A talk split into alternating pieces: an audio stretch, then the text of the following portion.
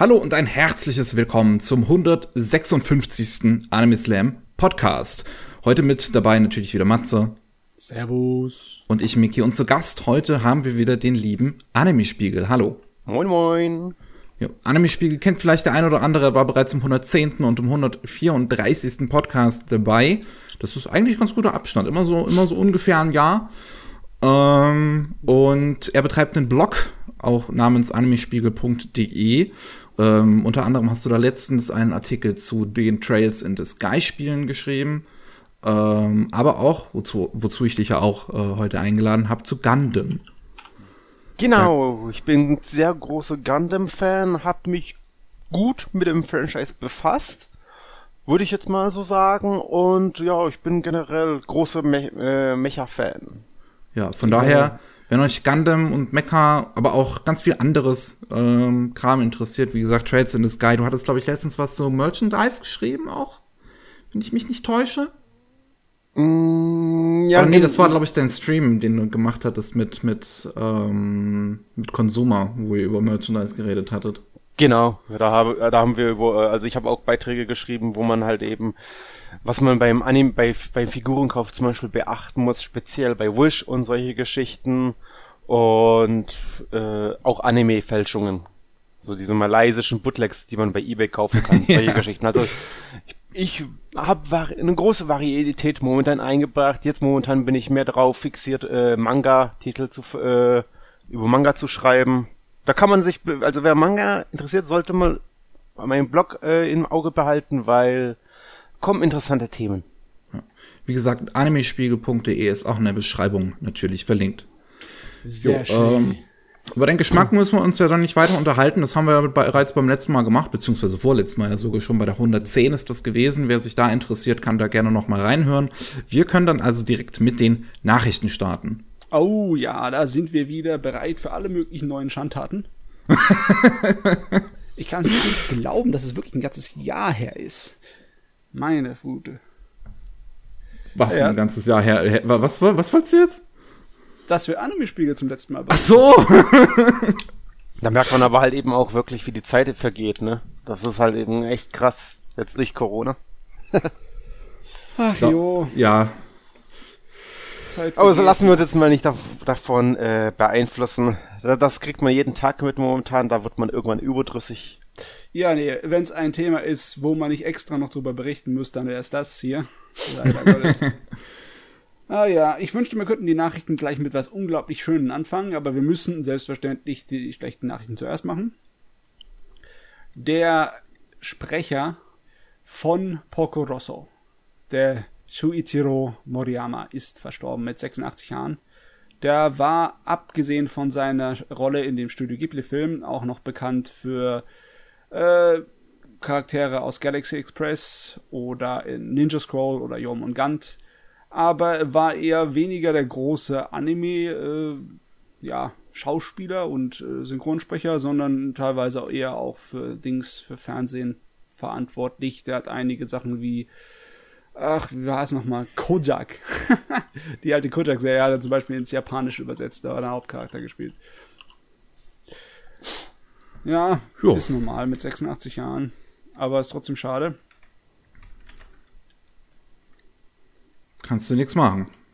Es gibt so viele große ähm, Synchronsprecher, also groß meine ich im Sinne von wegen, die, mit meinem, mit meiner Lebenszeit habe ich die als entdeckt und bin Fan geworden, die jetzt auch so langsam in Richtung so Mitte 70er gehen, ne? Denke ich mir auch, oh Mann, eine, eine Ära geht mal wieder zu Ende und das ist natürlich Komisches Gefühl, wenn man es selber miterlebt. Hm. Aber ja. Gehen wir mal was zu was leichteren, was lockerem. Gehen wir zu mal zu den ganzen Neuerscheinungen rüber, ne? Ja, bringen wir uns mal ein bisschen Spaß. Ja, äh, Pacific Rim, der erste, die erste Videovorschau ist da.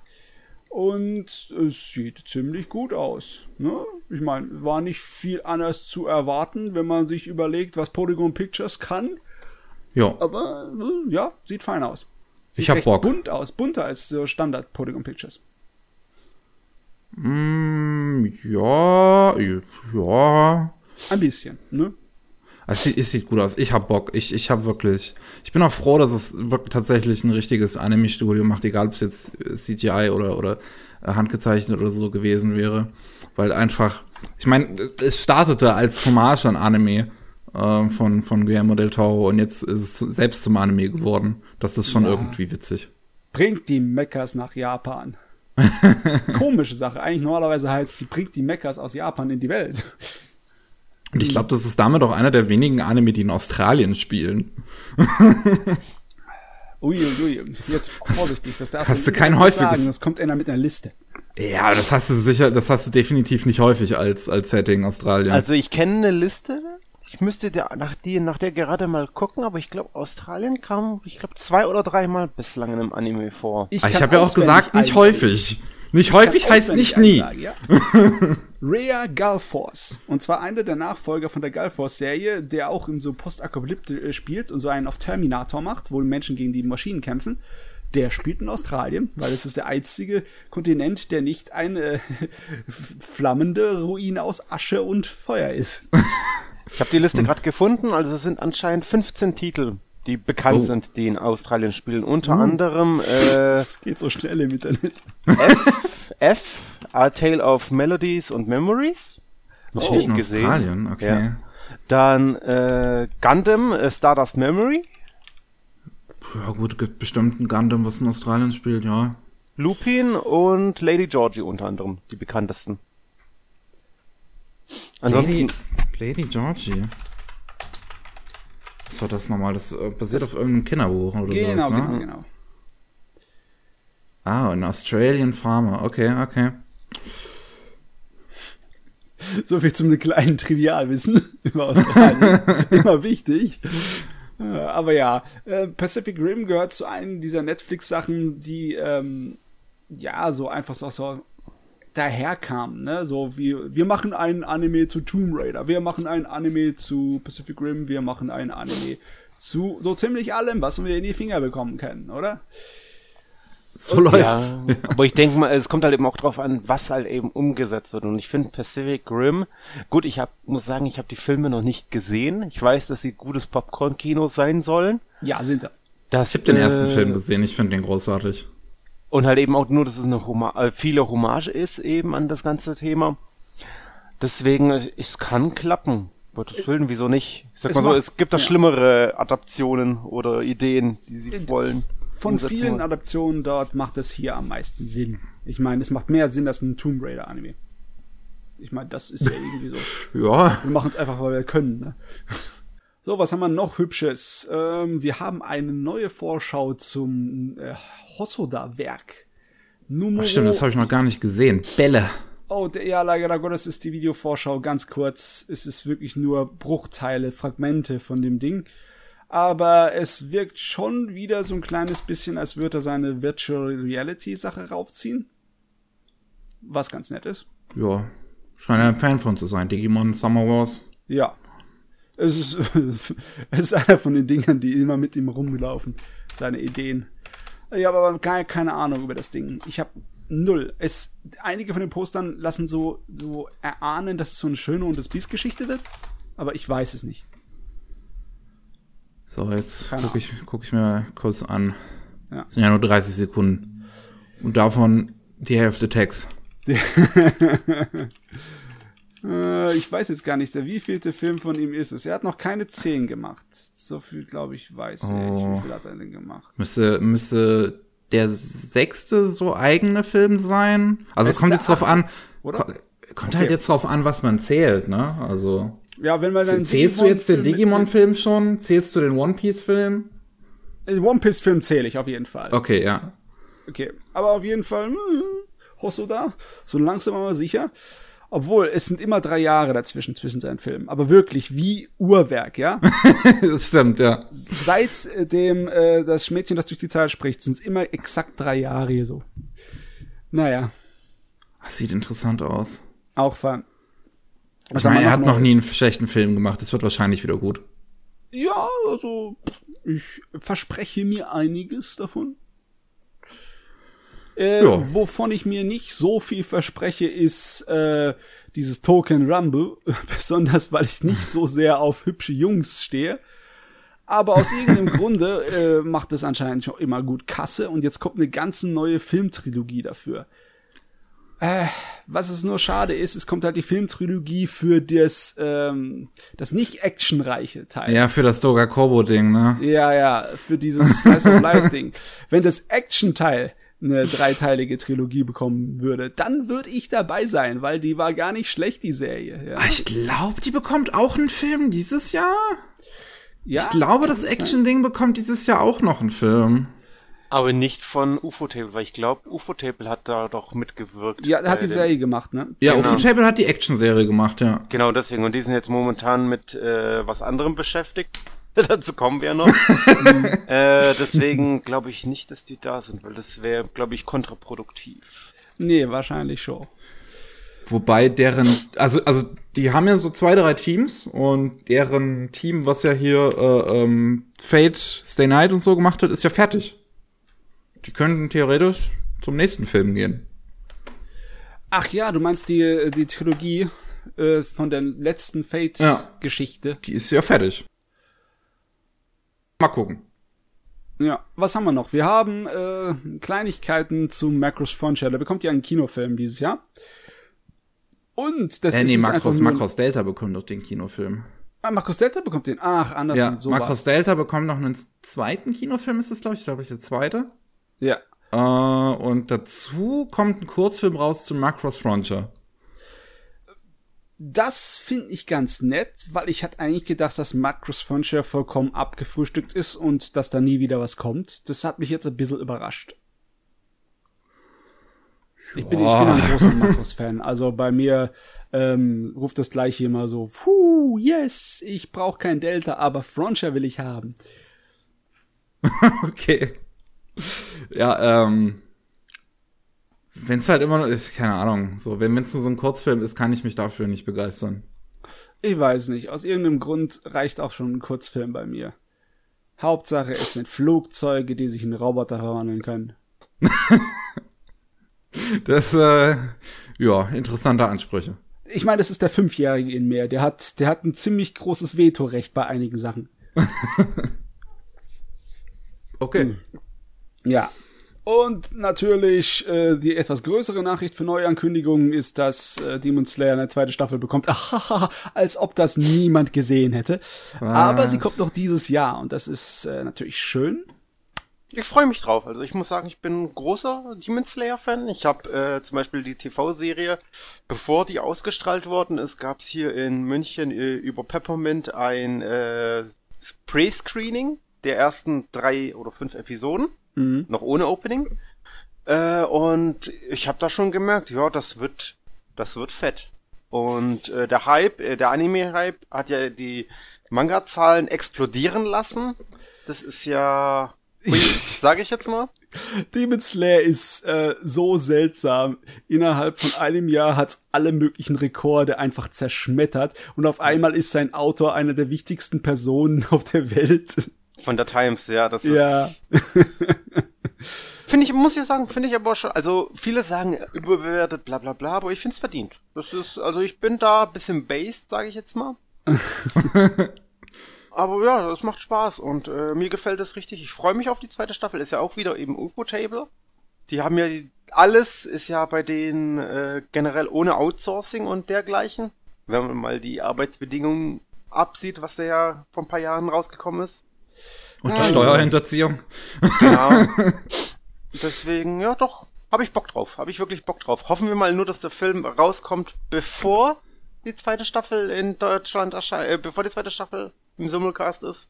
Da habe ich ja von Peppermint gehört, dass sie ja Spätsommer anpeilen als Home Release. Okay.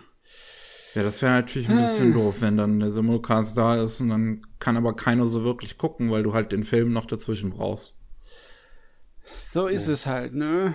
Ist halt ein bisschen problematisch, dass der Film halt eine direkte Fortsetzung ist von der Serie.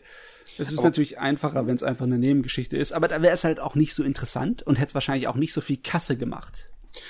Ich, daran würde ich mal sagen. Ich denke einfach mal, ähm, das ist ja generell jetzt bei diesen ganzen Shonen Jump Shows zu sehen, wie zum Beispiel äh, Jujutsu Kaisen oder eben Demon Slayer. Äh, eben dieses, oder Boku Hero Academia ist klassische. Das sind jetzt fünf Staffeln schon mittlerweile draußen. Die hätten das als Longrunner machen können. Machen sie aber nicht, weil diese, ich sag mal so, diese Zeiten von Titel wie One Piece, jetzt auch Black Clover, das ist schon vorbei. Das, sowas wird's nicht mehr geben.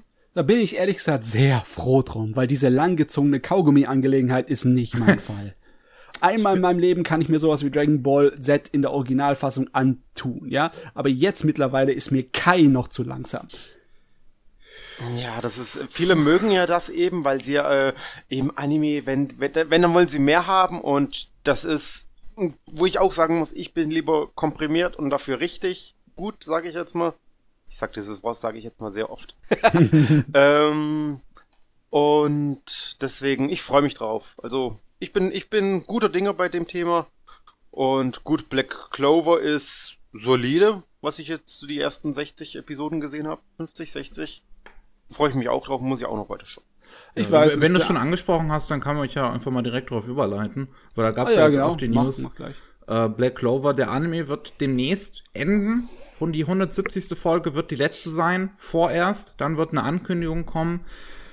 Ich vermute mal, dass halt diese Ankündigung irgendwie heißt, ja, wir machen jetzt halt auch nur noch so gestaffelt weiter. Das wäre jetzt Nehm, meine Vermutung. Nehme ich auch sehr stark an, weil der Anime ist schon sehr nah am Manga, beziehungsweise ist schon fast dran am äh, Manga. Und ich sage mal, dass die halt eben auch gesehen haben, erstmal den Erfolg eben von den ganzen Seasonal Hits, eben wie Jujutsu, Jujutsu Kaisen. Und da wollen die jetzt wahrscheinlich eben jetzt warten erstmal, bis der Manga ein bisschen wieder Puffer hat. Dann animieren die das in 12 bis 24 Episoden, dafür dementsprechend qualitativ hochwertiger, würde ich jetzt mal sagen. Hm. Und dann wird dann wieder gestaffelt. Also ich nehme mal stark an, dass sie jetzt eben auch dieses Seasonal-Ding gehen werden. Dass da jetzt eben es normal weitergeht. Ja. Wahrscheinlich erstmal noch ein Film, so als Übergang bis zum bestimmten das, Punkt. Ich kenne den Manga nicht. Sein, ja. Und dann als Serie. Hm, ja, man hat halt nur so. Man hat nicht unendlich viel Zeit, ne? Und ich habe mal angefangen, Black Clover zu schauen, aber ich fand es einfach nur zu Durchschnittsschonen. Und ich habe keine Zeit für Durchschnittsschonen. Ich habe ja nicht mal genug Zeit für gescheite Anime. Das Leben ist schrecklich und grausam. Also ich muss sagen, der Titel hat schon echt seinen Charme. Also dafür, dass er wirklich durchschnittlich ist eigentlich, also auch von den ganzen Thematiken, aber das ist auch Jujutsu Kaisen. Das ist auch nur gehypt, weil halt eben Mappa die große Produktion dahinter schwingt. Ja, aber das macht halt auch viel aus, weißt du, wenn die Episoden nicht nur schön gezeichnet und animiert sind, sondern auch das, äh, die Regie, das Erzähltempo, das Timing und die ganze Sounduntermalung und alles. Wenn das alles stimmt, ne, dann ist es einfach sehr angenehm zu schauen. Ich bin schon der Meinung, dass äh, man ab und zu mal aufpassen muss darauf, dass man zu viel Wert auf das Drehbuch legt. Weil wenn jemand sagt, die Story ist das Allerwichtigste, alles andere ist egal, um den Wert von einem Werk einzuschätzen, dann würde ich wahrscheinlich auf die Barrikaden gehen und sagen, Technik ist auch wert. Es muss ja. halt ein, eine, ein homogenes Gesamtbild muss halt eben da sein. Ja, ich meine, die großen Künstler der äh, vergangenen Zeiten, wenn die technisch nicht so souverän gewesen wären, wenn Michelangelo nicht so geil malen könnte, dann wäre es wahrscheinlich auch nicht so wichtig, was er gesagt hat, also hätte sagen wollen mit seinen Bildern, ne? Mhm. Das ist schon nicht unwichtig. Äh, was wollen wir machen? Wollen wir weiter noch ein jo. paar Neuerscheinungen beschwätzen oder wollen wir in äh, so Gewerbe- und Industrienachrichten reinspringen? Ähm. Hm. Ich, richte nicht, ich richte mich nach euch. Du hau einfach mal raus. Wir haben ja noch deine schöne Liste. Ähm, okay, dann machen wir noch ein kleines bisschen Industrie. Erstes Mal haben wir mal wieder äh, die Bezahlsituation der Zeichner in Japan. Ach, ja. Das haben wir schon ein paar öfters mal angesprochen, aber da es halt immer noch ein riesengroßes Problem ist, müssen wir es immer wieder ansprechen. Es muss gesagt werden. Es muss im Gedächtnis bleiben. Das Schöne ist jetzt, da hat eine Zeichnerin hat äh, ein Video darüber gemacht, wo mhm. sie es halt in ziemlich guten Details macht und ähm, einige Monate lassen einen da wirklich doch sehr tief blicken. Die äh, wird schlechter bezahlt teilweise als ein ähm, 450 Euro Job hier in Deutschland. Yep. Das ist überhaupt nicht fein. Das ist überhaupt nicht akzeptabel. Da kann keine Sau von leben, egal in welchem Industrieland du bist. Ja, also ja. Sag du einfach. Ich glaube, du bist da ein bisschen mehr drin, Anime-Spiegel. Genau. Äh, nee, und zwar, also ich beobachte das Anime Dormitory Projekt schon auch sehr ja, lange. Genau. Hab Weil auch von denen kam dieses Video. Genau. Äh, das ist ja, da muss man ja generell, also das Anime Dormitory Projekt ist ja eben ein, sag ich mal, Anlaufpunkt für eben neue Animatoren, die frisch ausgebildet sind und eben ein Dach über den Kopf brauchen, eben weil die Bezahlung so miserabel in Japan ist. Das ist in äh, sozusagen, äh, das ist ein ähm, auf Spenden basiertes äh, Projekt, wurde in Leben gerufen, um halt eben Animatoren Wohnung zu bieten sozusagen zu günstigeren Preisen. Und dass die halt eben sich dann dabei komplett auf das Animieren konzentrieren können, sich weiterbilden können. Und das haben auch einige große Namen, haben da schon mitge äh, oder wirken damit. Und die sind wirklich sehr leidenschaftlich dabei und sind auch offen bei dem Thema.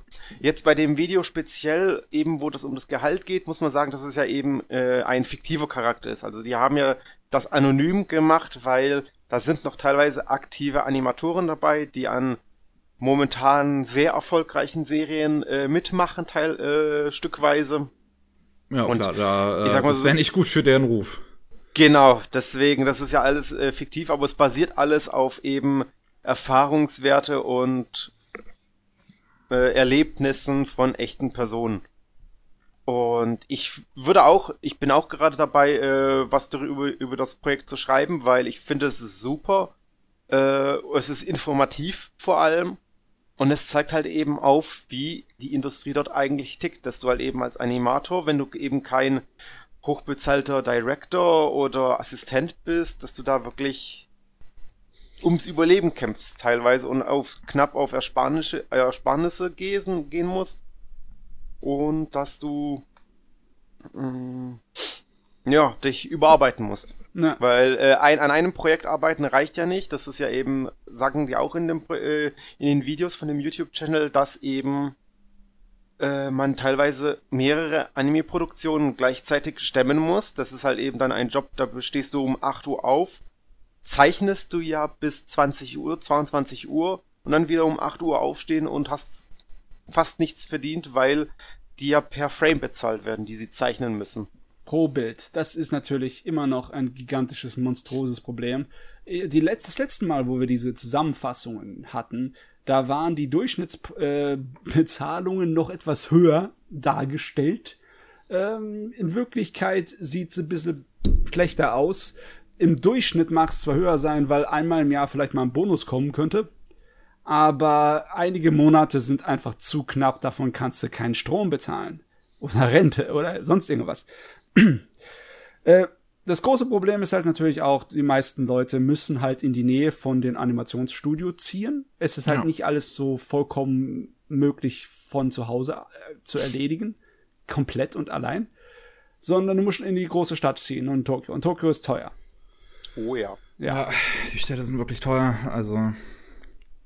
Ich hoffe halt wirklich, dass da 2020 mit der Pandemie auch so eine gewisse gewisse Lehre auch war, dass da so eine Zukunft besteht für Homeoffice-Animatoren, dass sie nicht unbedingt in diese viel zu teuren Städte ziehen müssen. Das Problem ist halt, du musst halt immer noch die die meisten Zeichnungen, wenn sie sie halt noch auf die klassische Art und Weise machen, auf Papier, müssen halt mit gescheitem Equipment eingescannt und bearbeitet werden. Das heißt, die müssen dahin ja. geschickt werden. Und es wäre natürlich echt problematisch, wenn das äh, über einen Postweg verloren gehen würde. Das wäre eine Katastrophe. Ja, ich glaube, es ist günstiger, sich einmal im Prinzip den gescheiten Kopierer zuzulegen, als halt ähm, jeden Monat einen sehr, sehr hohen Mietbetrag zu zahlen. Also das ich, ist auf jeden Fall. Ich ja. habe mal mitbekommen, glaube ich, dass eben viele Studios noch skeptisch sind mit diesen Homeoffice-Geschichten eben wegen äh, der ganzen Hardware und Software, die sie halt eben dann sozusagen für Geräte nach Hause, also die haben auch anscheinend eine sehr schlechte dig digitale Infrastruktur, was das mhm. angeht. Das ist, glaube ich, nicht nur ein Deutschland-exklusives Problem. Ja. ja, Bürokratie in Japan, also auch digitale Bürokratie in Japan ist eine Katastrophe. Deswegen, äh, mal gucken. Ich hoffe mal, dass die das gebacken bekommen, weil es wäre wünschenswert, weil es ist halt eben ein, ein äh, gibt ein Animatorenproblem in äh, Japan. Es kommt zu wenig Nachwuchs, weil halt eben viele die Arbeitsbedingungen und das eben die Bezahlung, das ist halt wirklich nicht menschenwürdig, würde ich schon fast sagen. Ja. Also es ist auch extrem, wie die Unterschiede sind. Nicht nur von dem, was die einzelnen Studios an Geld haben, sondern auch, was die für eine Philosophie haben fürs Arbeiten. Ne? Zum Beispiel bei Sachen wie Toei Animation für One Piece haben sie schon in Mitte der 2000er angefangen, äh, so Art von Touch Zeichenscreen zu benutzen, wo du dann direkt auf dem Bildschirm zeichnest und das äh, sind dann Vektoren, Vektorlinien, die per Computer einfach korrigiert werden konnten. Das ist natürlich alles viel schneller als die Leute, die von Hand zeichnen. Dann gibt's die Leute, die von Hand zeichnen, aber es wird nochmal im Computer getuscht. Dann gibt's die Leute, die von Hand zeichnen und es wird direkt so eingescannt und dann verwendet und etc. Viel miau es ist sehr unterschiedlich teilweise. Und äh, wenn sie halt sich nicht irgendwie einigen können, wie sie das machen, je nach Studio, wo du da arbeitest, kannst du dann halt nicht einfach von zu Hause arbeiten. Besonders wenn du ein Freelancer bist, der an drei Animes gleichzeitig machst. Beim einen wollen sie es auf Papier, der andere wollen es digital. Ich glaube aber auch, dass nicht nur die Technik das Problem ist, sondern wahrscheinlich auch so diese, die Angst vor Leaks und sowas, gerade in der heutigen Zeit. Ja, klar. Ja. Das ist auch nicht toll. Und es ist halt eben wirklich die, auch dieses Leak, das ist Leak-Problem, das ist generell etwas, wo ich selber, ich sag mal so, einerseits ist es cool, früher zu fahren, andererseits ist es halt auch echt scheiße, weil da gibt's ja Stories eben, wo eben Attack on Titan, wo das halt eben komplett abgebrochen worden ist durch Leaks des Simulcast, ich glaube bei der dritten Staffel Teil 2 war das ja so. Echt? Ja, ja, da haben sie ja doch den Sim da haben die äh, den Simulcast haben die dann eben komplett gestoppt wegen irgendwelchen Leaks einer Episode. Aha. Und äh, man, die, also komplett weltweit. Und wow. Da, es gab da echten Aufschrei, eben wegen der Leak-Geschichten. Also das ist, die wollen da generell. Ich glaube, die Japaner sind aber auch generell auch super streng, was das angeht was so Leaks und sowas angeht. Also das siehst du auch schon im, im, im Videospielbereich immer. Da haben sich ja auch viele Firmen lange äh, äh, gesträubt, ähm, was, was so äh, Homeoffice und sowas angeht. Es gab im Anime-Bereich, glaube ich, wirklich nur so wirklich Polygon Pictures, die sofort gesagt haben, noch bevor irgendwie State of Emergency. Ich glaube, das haben die, das haben die im Februar haben die das bereits eingeleitet, dass alle im Homeoffice arbeiten konnten. Das ist das einzige Studio, was mir da wirklich einfällt, die da kein Problem mit hatten. Macht aber auch Sinn, ne? Genau, nochmal kurz zu dem Thema wegen den Leaks. Also ich habe gerade noch nachgeschaut, das war Attack on Titan Staffel äh, 3 Part 2, das war 2019. Da hat ein arabischer Streamingdienst äh, zwei Episoden vorab gezeigt, vor der Krass, japanischen okay. TV-Ausstrahlung. Und deswegen wurde eben aus Japan aus gesagt, dass Serien erst drei, also weltweit drei Tage später erst erscheinen dürfen. Die sind okay. dann, äh, dann wieder zurückgerudert, äh, ein bisschen. Aber das war nur großer Aufschrei. Ja. Manche Aufschreie sind nachvollziehbar, in gewisser Weise, ne? Bei anderen äh, kratzt man sich den Kopf oder man wird sogar richtig nostalgisch. Also, wenn ich jetzt mal von, zum anderen Thema kommen kann, in China, ja. da könnte ich regelrecht nostalgisch werden. die Art und Weise, okay. wie sie mit der Schere rumwedeln, das erinnert mich irgendwie an die 90er Jahre Deutschland, ne? Äh, wenn wir schon gleich bei Attack on Titan waren, der Manga in China, so viel ich weiß, ist auch zensiert, indem sie den nackten Titanen Hosen drüber gezeichnet haben. Das ist nee, in China, in China ist Attack on Titan verboten. Ach so, war äh, das in einem anderen Land? Das war Indonesien, glaube ich. Das war in Indonesien, okay. Ja, das kann sein, weil Indonesien hat da super strenge Regeln, was so Nacktheit und sowas angeht. Ich meine, äh, bei uns haben sie auch bei der ersten Dragon Ball äh, Ausstrahlung äh, Badehosen drüber gemacht. Echt? ja. Okay. Bei anderen Animes, glaube ich, war das auch so. Ähm, ja, solche Sachen passieren. Aber dann ähm, anscheinend jetzt ähm, eine prüde Reaktion gab es auf den Film äh, Jobless Reincarnation. Serie, Serie. Äh, ja, äh, Serie, auf die Serie, genau. Die äh, Videoseite Bilibili, das ist japanische YouTube, ne? Der hat dann erstmal das sofort hier rausgenommen, das Gerät. Ja. Und die, die Reaktion von anderen Firmen waren auch nicht besonders gut. Die äh, haben teilweise sich von Bilibili abgewandt. Ne? Und das ist natürlich ein großes Ding, weil die Seite ist im Moment so, hat Fahrt aufgenommen, was Anime-Geschäft angeht. Ja, zum Beispiel auch diese eine Animationsstudio, das in Shanghai ist, das Emon Animationsstudio, wo einer von Studio Gonzo lange Zeit im, äh, im Chefrat saß. Die haben die zum Beispiel gekauft und das ist natürlich so eine Sache. Es ist echt lustig zu sehen, was für Moralvorstellungen und was für Standards da noch herrschen, weil von unser Verhältnis ist wahrscheinlich Jobless Reincarnation relativ harmlos. Also man muss sagen, das Thema Mushoku Tensei ist generell jetzt es hat wirklich in Fahrt aufgenommen eben als Ursprung von einem äh, Streaming, äh, von einem äh, Influencer, der halt eben die Fans beleidigt hat. Das ist generell in China, Bilibili ist ja das chinesische YouTube, wie du schon gesagt hast. Nur halt eben als absolute Vor äh, Vorherrschaft. Also es gibt keine anderen äh, Anbieter, weil China ist ja eben politisch ein bisschen problematisch in Anführungsstrichen. Ja. Und eben, also der, äh, Typ, der heißt Lex Burner, hat eben Fans, die das mögen, als Unterschicht bezeichnet. Daraufhin wurde das eben von der, von der Plattform gelöscht. Jetzt eben wiederum kritisieren Leute eben Bilibili dafür, dass es gelöscht worden ist. Und jetzt kommt halt eben auch noch der Umgang von Bilibili mit dem Thema in äh, Verruf, weil halt eben Mushoku Tensei unter anderem ein bisschen problematischere Inhalte zeigt, die, also ich kenne den, den Manga, ich kenne Anime bin ich natürlich aktuell, ich mag die Serie schon, auch wenn die eben problematische Szenen beinhaltet, die das Ganze ein bisschen runterziehen. Es hat einen problematischen Protagonisten. Ja, ja genau. Also, greifen wir mal das Pferdchen am Schopf. Äh, es ist einfach ein kleines bisschen viel billiger Fanservice drin aber nichts unbedingt, was einen sofort die, äh, die Fackeln und die verdammten scharfen Gegenstände holen lässt. Also so schlimm ist es nicht. Da gibt's ein, im Moment andere Sachen. Es ist halt ein bisschen cringy. Ja.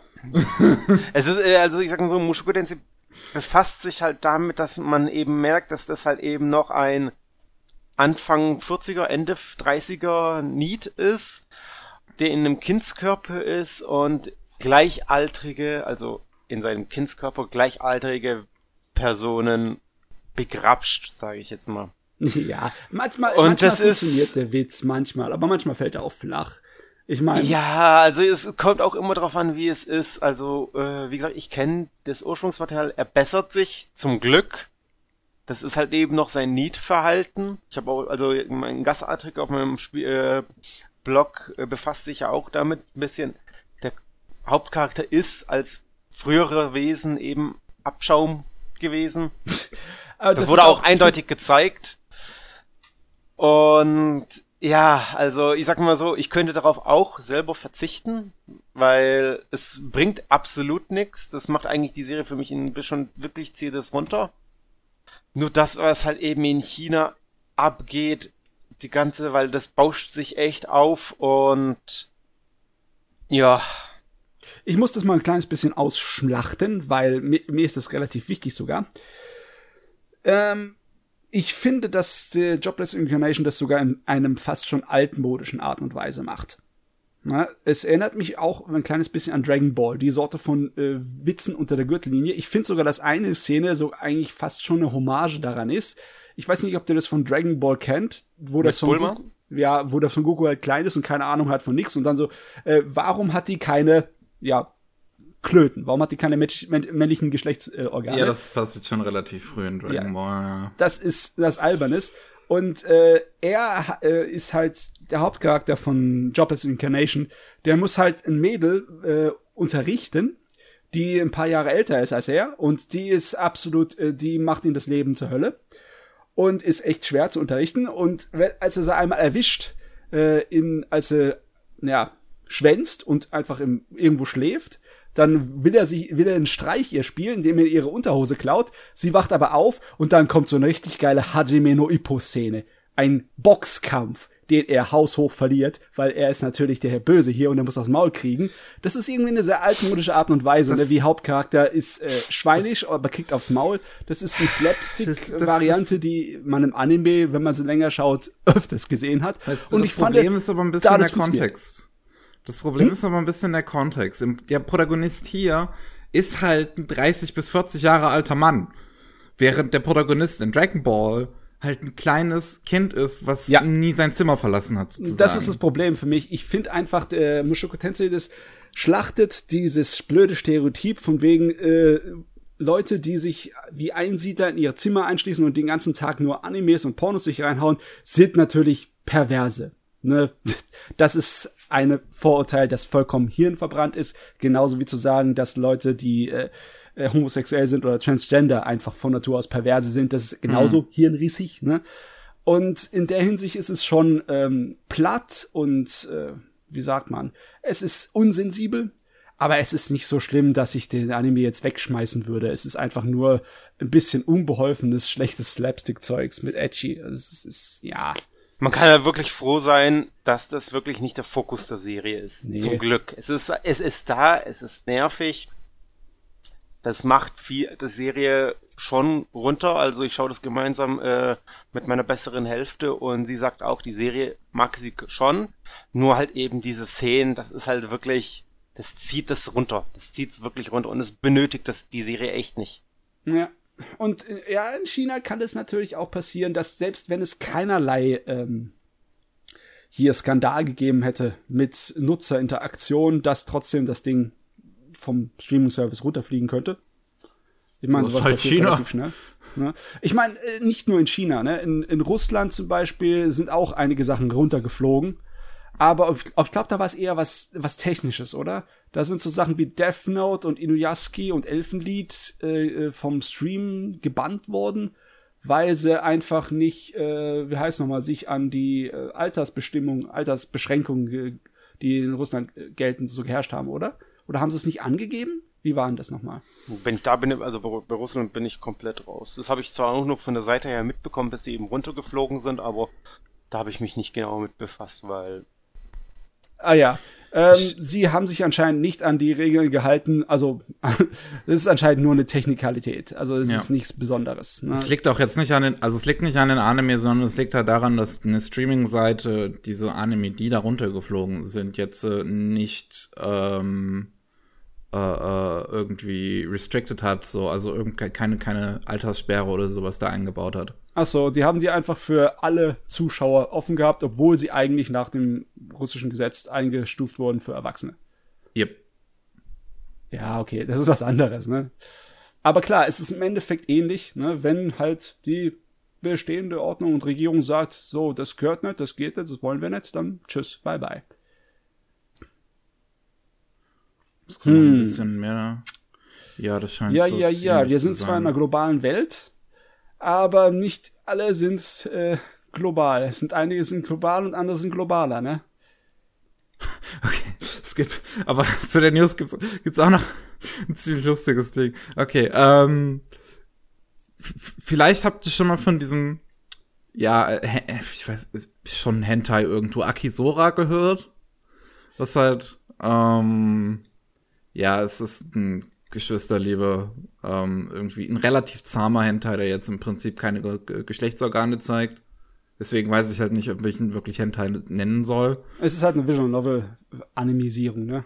Ja, und, und ähm, das ist auch irgendwie anscheinend, ähm, gibt es auch in Russland eine äh, Investigation, wo sich halt der Anime nochmal genau angeschaut wird, ob er nicht eventuell gegen russisches Gesetz verstößt. ja, Russland ist halt auch momentan, na gut, aber das wäre eher was Politisches, naja. Du, man darf ja nicht so mit dem Finger auf den anderen zeigen. Bei uns in den 90ern wäre das wahrscheinlich auch nicht unbekannt gewesen, dass die Leute hier, es muss untersucht werden. Ich meine, wie viel hat verdammt nochmal von den Videospielen in Deutschland auf den Index geschickt, ne? Ich meine, ich habe mir letztens nochmal die, die Inde also eine relativ aktuelle äh, Indexliste aus 2018 angeschaut, was da noch für Anime und so drauf sind. Das ist auch relativ lustig zu sehen. Ja, Ähm, vor allem diese eine, vor allem ein ähm, Band aus, aus, aus Sailor Moon ist da drauf. nee, das ist von einem Magazin gewesen. Das war äh, irgendwie so eine Art Magazin, wo halt eben Kapitel gezeigt worden sind. Da musste ich auch nachforschen. Ich weiß, welche Liste du meinst. Die kenne ich. Ja. Ich glaube, das ist da ein bisschen schlecht gezeigt worden. Das ist irgendwie von so einem Magazin, wo eben auch Kapitel da war, ähnlich wie die Banzai damals. Ja, das war halt so ein Magazin zu, zu Sailor Moon und da war halt ein Kapitel, was halt eine Episode aus der TV-Serie, die auch schon in Deutschland nicht gezeigt wurde, ähm, äh, äh hier halt rausbrachte in dem Magazin. So. Äh, als als in, in Comicform. Ah, da bist du wieder. Ach, war ich kurz weg? Ja, warst ja. kurz weg, aber passt schon so. Okay, ähm, na, machen wir einfach mal weiter. Machen wir einfach weiter. Was, was haben wir noch? Was haben wir noch? Ähm, eine Kleinigkeiten haben wir noch. Ähm, einmal was Schönes. Und zwar Netflix und Witch Studio zusammen machen eine Schule fürs Anime-Zeichnen. Obwohl, ich weiß nicht, ist es nicht eine wirklich volle Schule, oder? Es ist eher so eine Art von äh, Online-Kurs. Ne? Ein Video-Training Center. Uh.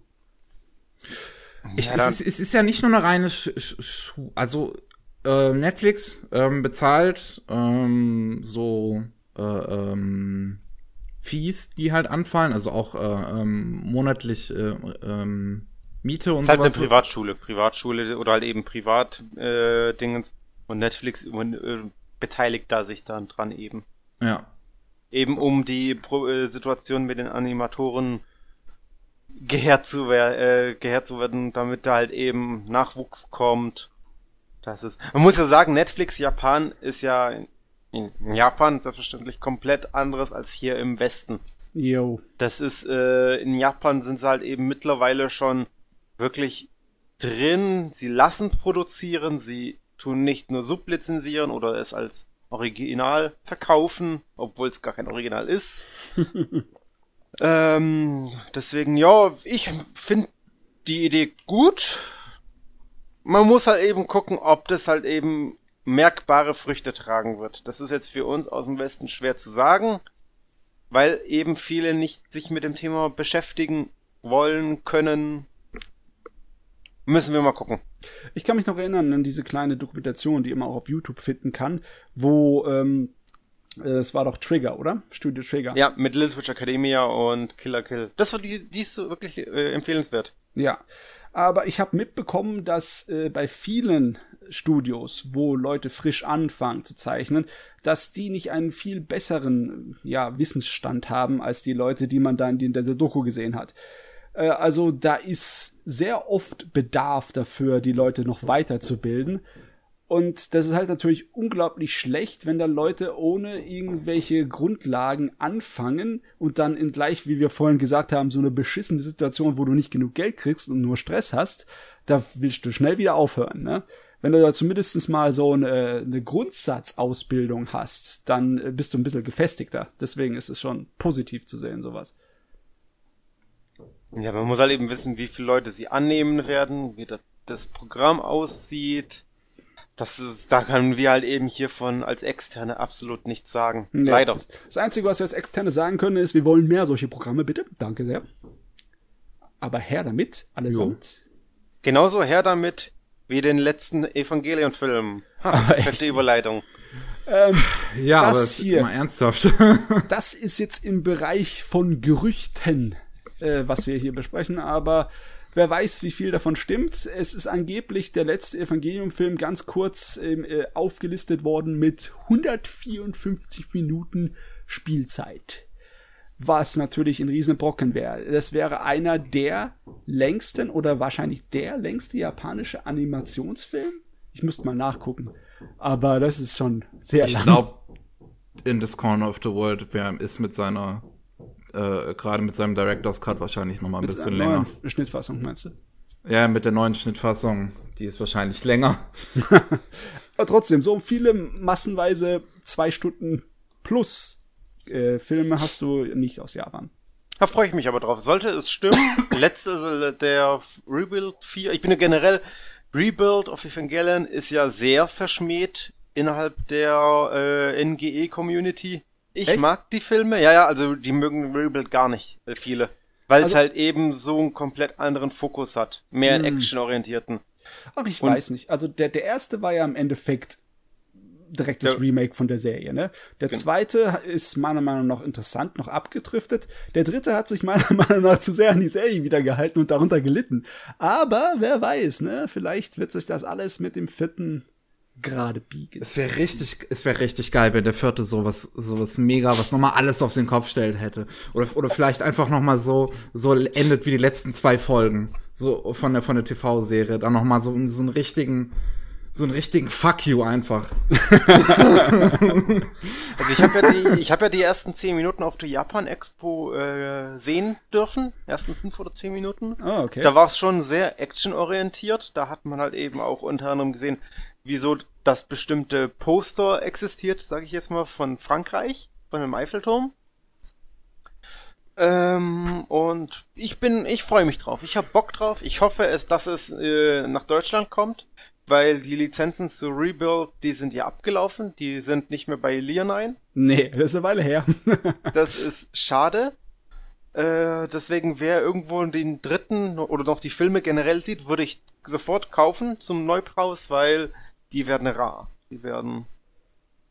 Mal gucken. Und äh, ja, doch, ich hab Bock drauf. Ich freue mich. Ach Übrigens Gott. hier in dem Artikel, den wir hier verlinkt haben, steht es auch drunter. Um, in this corner of the world, der, ähm, der Director's Cut ist mit 167 Minuten der längste Anime-Film. Okay. Trotzdem, es ist natürlich, äh, es ist ein Wahnsinn. Ich habe damals schon gedacht, dass es echt lange, äh, lange Sitzen war für äh, Prinzessin Mononoke, der irgendwie zwei Stunden und zehn Minuten geht oder so. Weiß ich jetzt nicht. Das äh, Animationsfilme, wenn sie so lange gehen, dann wirkt das wie eine Ewigkeit, wirklich. Ja, zwei Stunden und 15 Minuten geht Prinzessin Mononoke. Ja. Ah ja, okay. Äh, ich habe noch ein paar Neuigkeiten. Tiger and Bunny ähm, gab es vorher nicht in Deutschland. Kommt jetzt endlich. Netflix bringt's, nämlich am 28. Februar. Hab Äh, ich Bock drauf. Ja. Ich hab so Bock drauf. Das ist ja der Werbeanime schlechthin, weil der ja so viele Sponsors äh, in sich trägt, die auch miteinander kämpfen. Also die Prämisse von Tiger und Bunny, das klingt so absurd. Da habe ich Bock drauf. Der ist ja übelst erfolgreich in Japan gewesen, also von den Verkaufszahlen von den haptischen her. Mhm. Äh, ich hab da, ich freue mich da so richtig so. Das ist von Sunrise, glaube ich, oder Bun nee, Bungie. Ich komme ja auf Bungie. Das ist von Sunrise, ja. Das wäre mal schön, wenn Bungie auf einmal sagt, wir haben keinen Bock mehr auf Spiele, wir machen jetzt Anime. Destiny Anime. Genau, ich würde ihn angucken. Ich gucke ihn definitiv an, weil er halt eben äh, ja so absurd aussieht, eben auch diese Sentai-Thematik betrifft, die ja in Deutschland eh unterpräsent ist. Und ja, Ja. freue ich mich drauf. Du hast ihn noch nicht gesehen, ne? Ich habe ihn noch nicht gesehen. Also, Ihr habt die beide noch nicht gesehen. Nee. Ähm, ich kann Aber ich will ihn sehen. Und jetzt kommt er ja. Eine äh, Vorwarnung geben. Er ist größtenteils von Anfang bis Ende episodenhaft, wie so ein Mit-20er äh, Anime-Seriengerät, äh, mit 2000er Anime-Serie, also Witch Hunter Robin oder sowas. Mit sowas würde ich es vergleichen, vom Gefühl her. Und er ist unterhaltsam. Und ich bin jetzt immer noch sauer, dass es, äh, ich so lange warten muss, bis irgendetwas als Fortsetzungsartiges sich zeigen wird. Aber es soll ja angeblich eine zweite Staffel kommen. Zwar noch Jahre Ja. hin, aber was heißt Jahre? Ein Jahr zumindest, mindestens noch. Bin ich mal gespannt. Ja, genau, das steht ja auch im Artikel. Eine zweite Staffel wurde im Januar 2018 angekündigt und 2022 im japanischen Fernsehen ausgestrahlt werden. Puh, elf Jahre, hä? Naja, besser zu spät als nie. Jo, äh, was haben wir noch? Ähm, The Duke of Death and His Mate bekommt eine Anime-Adaption. Das habe ich hier reingenommen, weil das von dem gleichen Team animiert wird, was auch Highscore Girl animiert hat. Sieht man auch sofort am Trailer eigentlich. Oh, okay. Ähm, und ich finde, es hat auch eine sehr int interessante Prämisse. Es geht um einen ähm, jungen Adligen, der ein, dem ein Fluch auferlegt wurde von einer Hexe, die das dafür sorgt, dass alles, was er berührt, stirbt. Und ähm, dann äh, wollte halt, keiner wollte halt mehr noch was mit ihm zu tun haben, was irgendwie verständlich ist. äh, ähm, und ähm, dann hat er sich halt zurückgezogen auf, aufs Land äh, in ein einsames, großes Haus, äh, wo jetzt nur noch seine Maid und äh, ein Butler mit ähm, äh, bei ihm leben. Und es geht so ein bisschen um die, um die Romanze zwischen ihm und dieser Maid, ähm, die sich ja ähm, gar nicht, gar nicht berühren dürfen und sowas. Deswegen, ich bin mal, bin mal gespannt, wie das, äh, wie das inszeniert ist. Ich finde, es hat eine sehr schöne Prämisse irgendwie. Ich bin mir halt nicht hundertprozentig sicher, ob äh, dieser Animationsstil und dieser Zeichenstil, in Anführungszeichen, diese für die 3D-Animationen benutzen, ob der äh, genauso funktioniert zu so einer Story.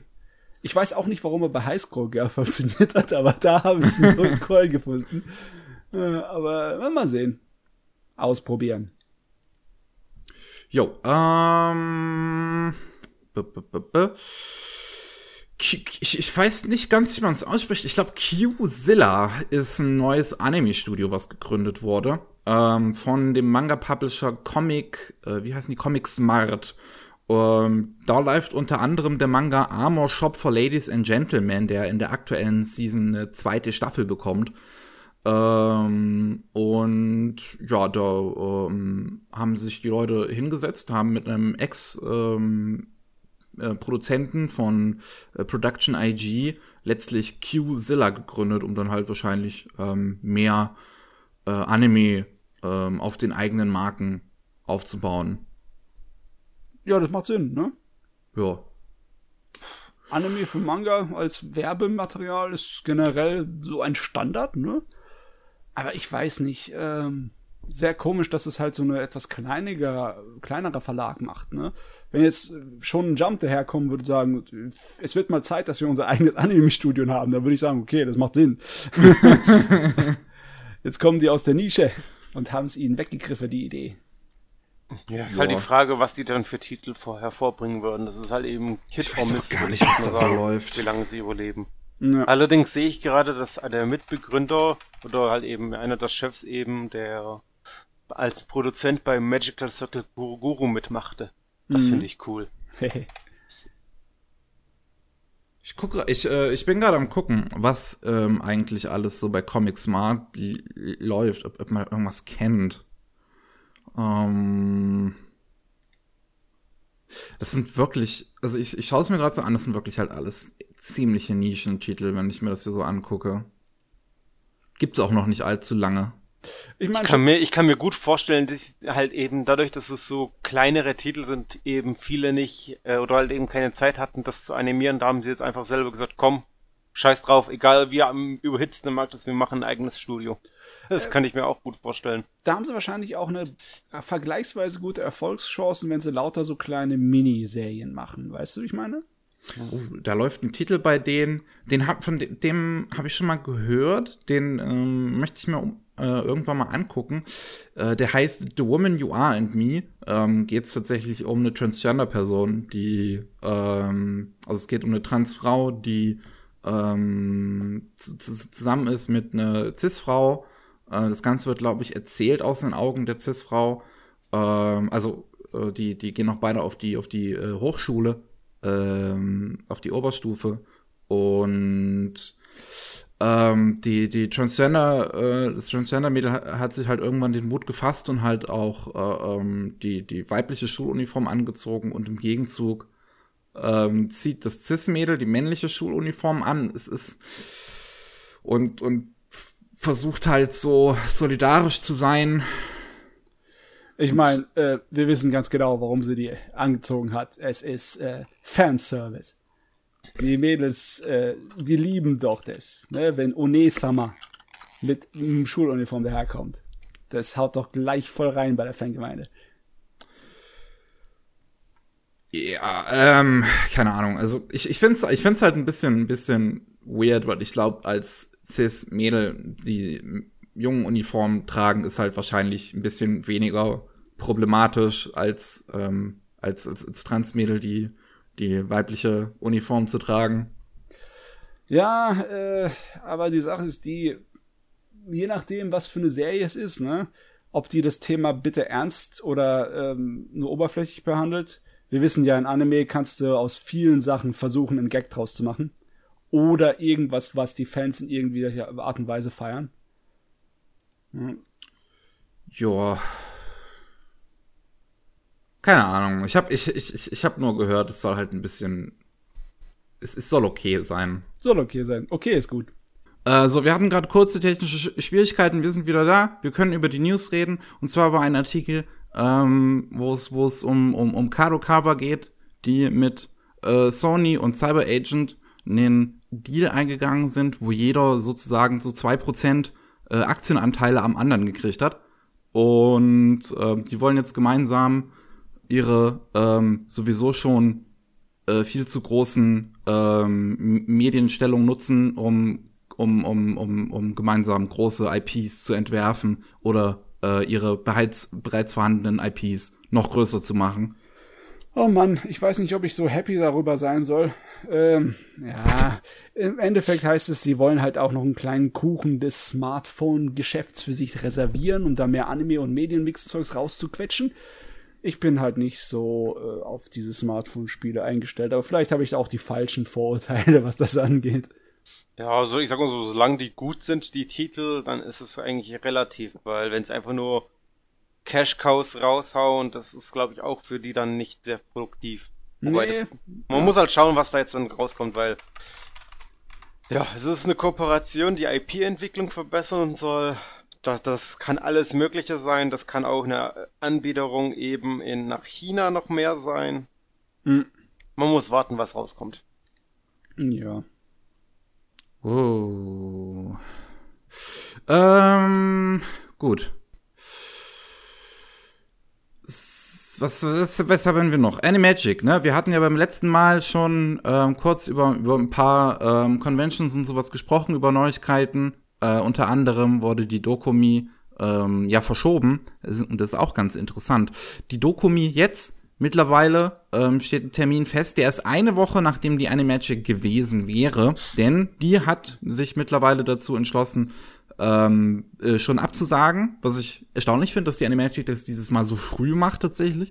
Letztes Jahr hielten sie noch sehr, sehr lange dran fest. Ähm, und ich meine, vollkommen verständliche Entscheidung. Wäre auch dieses Jahr wahrscheinlich ähm, noch nicht so wirklich gewesen. Ich könnte mir schon vorstellen, dass sie hätte stattfinden können, aber dann wahrscheinlich in einem viel, in einem ganz anderen Ausmaße. Ähm, ich bin mal gespannt, wie es mit der Dokumi aussieht, die ja, wie gesagt, ein, eine Woche später stattfinden möchte.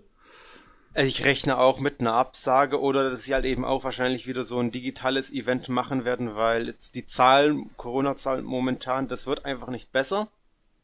Und was anderes, ehrlich gesagt, finde ich auch. Also, sie sollten auch schnell klar Schiff machen.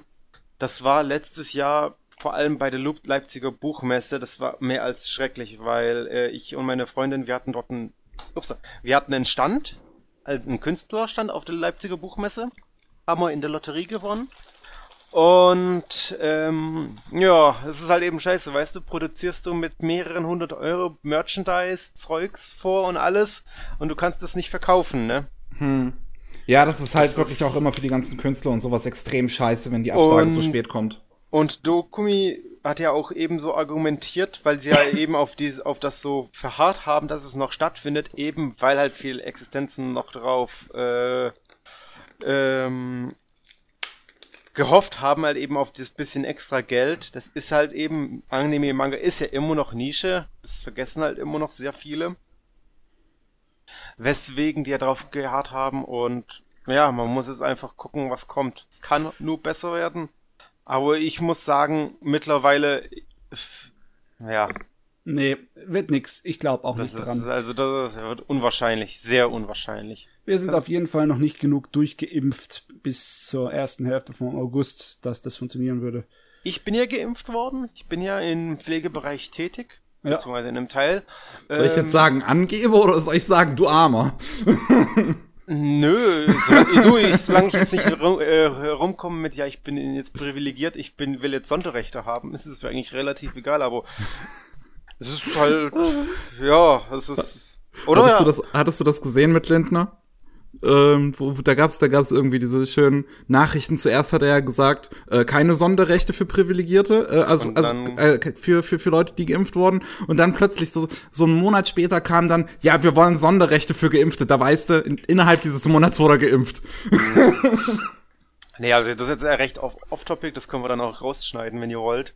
Ähm, nee, aber ich habe einfach, mir wurde Pfizer geimpft und die Nebenwirkungen waren eigentlich ganz okay. Es ist halt eben bei mir, ich hatte nur Müdigkeit, Schlappheit vor allem, ist krass bei mir gewesen. Hm. Und äh, kennst du das, wenn du g- schlecht geschlafen hast, auf dem Arm geschlafen hast, die- dieses Taubheitsgefühl? Ja. Ja, ja. Und stell dir das halt eben drei Tage lang vor. Das, so waren bei mir die Nebenwirkungen. Ah, aber da, Ja. Da hätte ich mir fast gedacht, dass die nicht gescheit gespritzt haben bei dir, weil sowas hatte ich nämlich auch mal. Es lag nicht an dem Materialchen, es lag einfach daran, dass die verdammte Spritze bei mir in den Nerv neben dem Knochen reingedrückt haben. Aber ansonsten, ich hatte nichts, weil andere haben bei uns berichtet von Fieber und alles. Hatte ich zum Glück alles nicht. Das, ja, dann. Genau. Aber das ist, wie gesagt, das ist jetzt sehr off-topic. Das, das können wir rausschneiden. Jo. Okay. Äh, so, was haben wir noch? Ähm, Dota 2 hat vielleicht der ein oder andere schon mal gehört. ist so ein relativ nischiges Videospiel. Äh, Ganz nischig. ähm, ist neben äh, League of Legends wahrscheinlich das größte MOBA. Und ähm, da wurde jetzt angekündigt, dass es einen Anime zu geben wird. Also kommt jetzt natürlich drauf an, wieder wie, wie hier die Leute so, so, so drauf sind. Aber das ist gar kein Anime, weil das ähm, behaupte ich jetzt. Das ist das gleiche äh, Animationsstudio wie äh, Avatar, der Herr der genau, Elemente. Genau. Avatar, Legend of Korra ist das Studio Mir, ein südkoreanisches Studio. Ähm, und es sieht halt, es sieht auch so aus, also es sieht aus wie ein Voltron und ein Korra und sowas. Und Es das sieht sah auch schon wie- sehr Anime aus. Also ich finde, das zählt. Es sieht aus wie ein Voltron, aber ich finde es eher, dass es äh, schon vom Stil her, sowohl Zeichnung als, als Animation, ein kleines bisschen mehr äh, zusammen, ja, wie eine westliche Animationsserie aussieht. Also ich fand, dass Korra und Avatar äh, schon ein bisschen mehr wie ein Anime aussahen in bestimmten Teilen. Das hier sieht ehrlich gesagt für mich sehr westlich aus, aber trotzdem gut. Ich muss ehr- ehrlich sagen, ich bin bei der Ankündigung schon überrascht gewesen, dass das erst jetzt gekommen ist. Das Spiel ist ja, also der zweite Teil ist ja 2013 erschienen. Und äh, das ist ja ein Kult. Das ist ja wie League of, Le- League äh, of Legends. Das ist ja. Ich, gut, ich kann mit dem Titel nichts anfangen, aber das ist ja sehr Mainstream, sage ich jetzt mal. Explodiert. Ich habe die Mod damals gespielt für Warcraft 3. Habe ich schon auch nicht nie gemocht. Warcraft 3 habe ich, ich habe nur tausend Essenzen, aber- Nee, ähm, und ich muss sagen, also es überrascht mich, dass es jetzt erst gekommen ist und nicht schon früher. Ich hätte schon früher erwartet, aber vielleicht hat äh, eben Netflix erstmal abgewartet und diverse andere Katalogtitel erstmal angekündigt, abgearbeitet.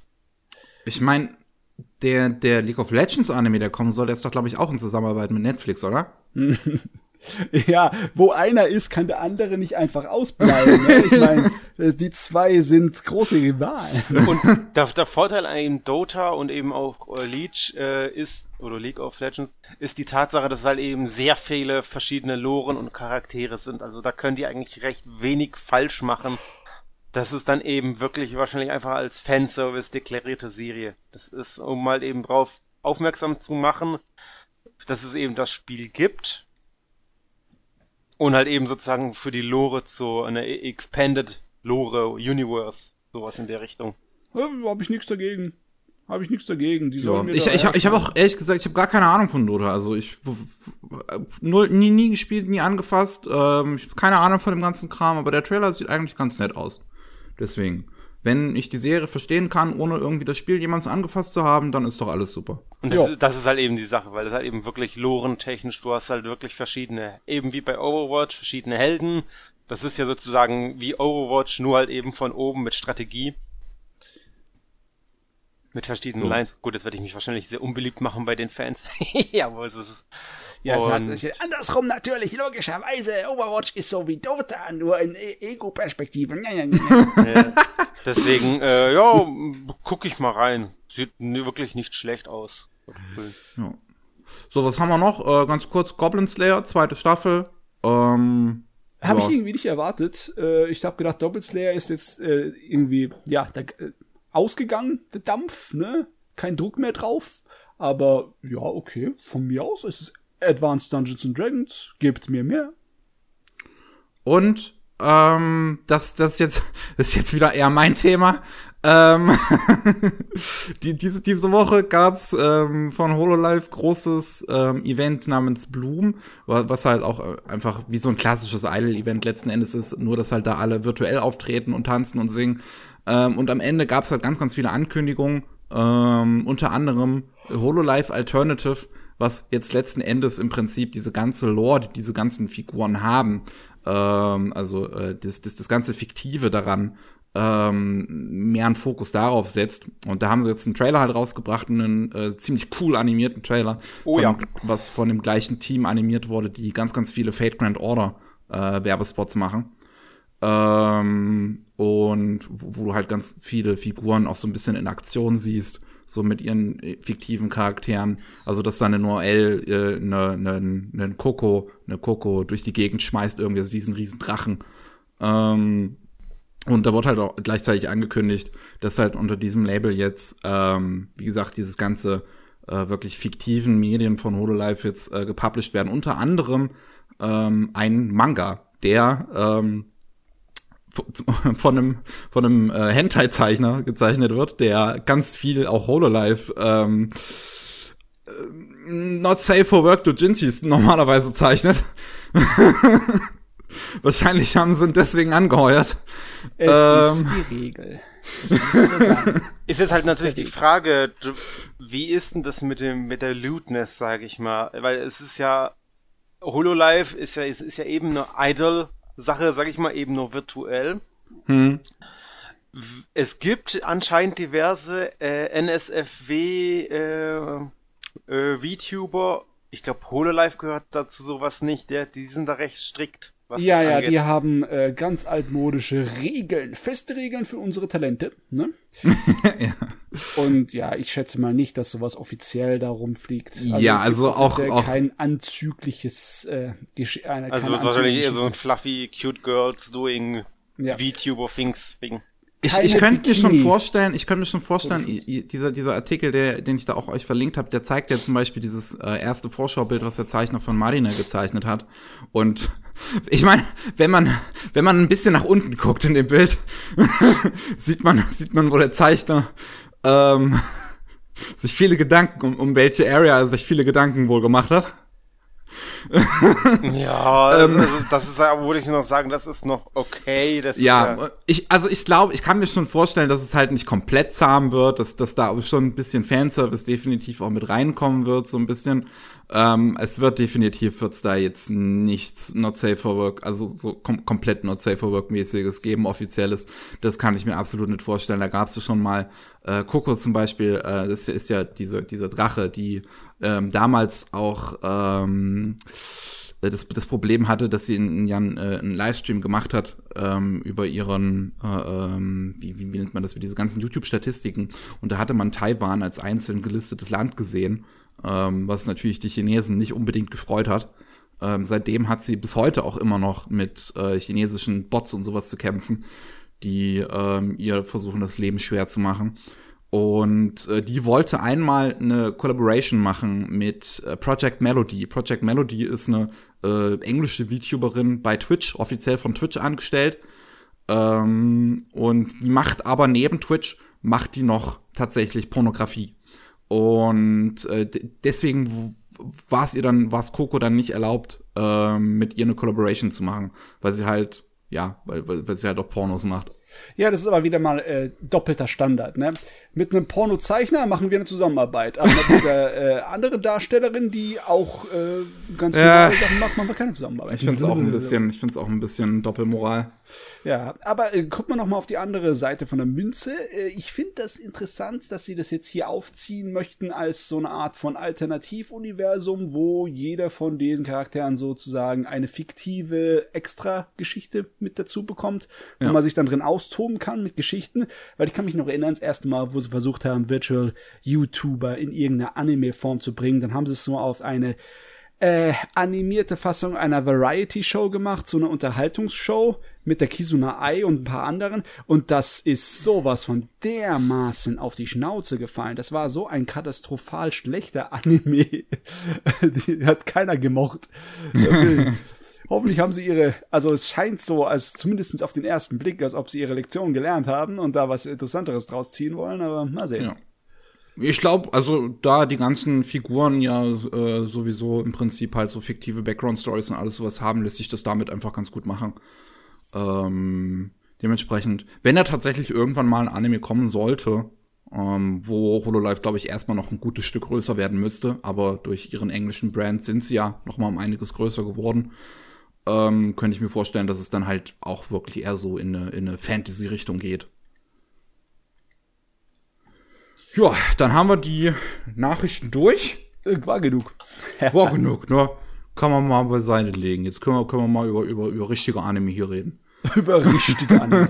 Schaut Heavens Design Team. Das will ich sagen. Schaut Heavens Design Team. Tolles Edutainment mit diversen Charaktercast. Transfrau im Frauenbad. Mehr muss man nicht oh, sagen.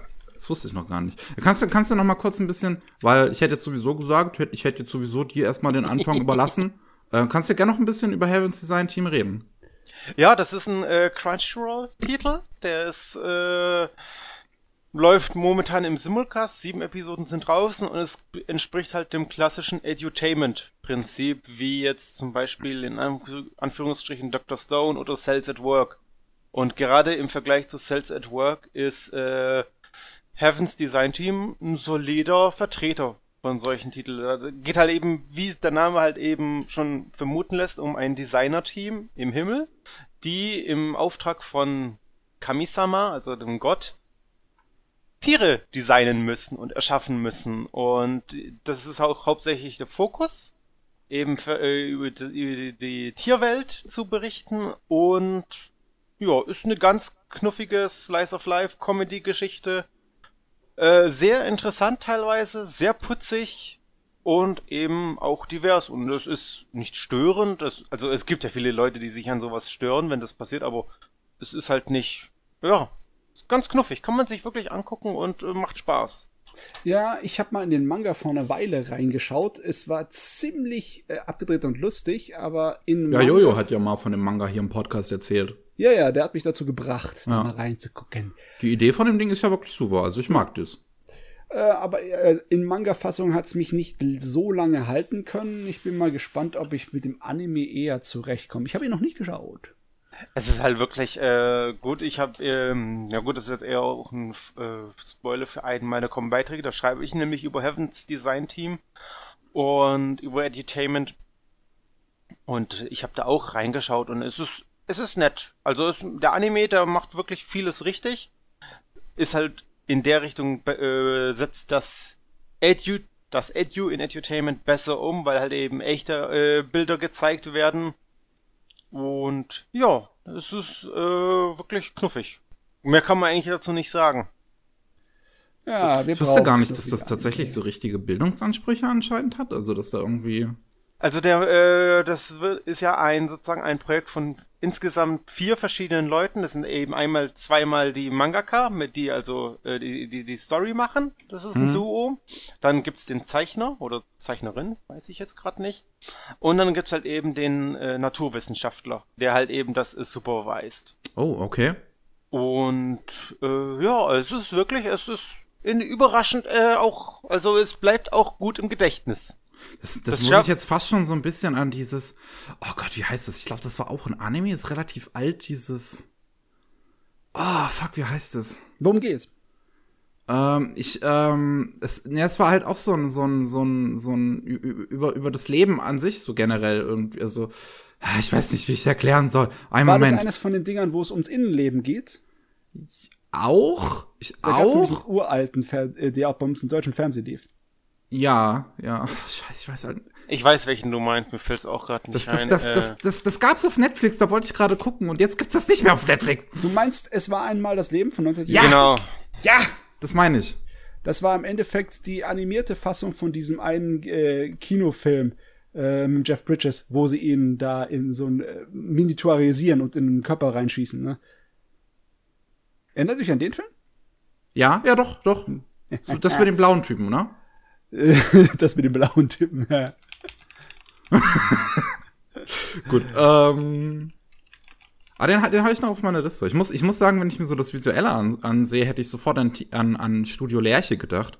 Aber ist es ja gar nicht.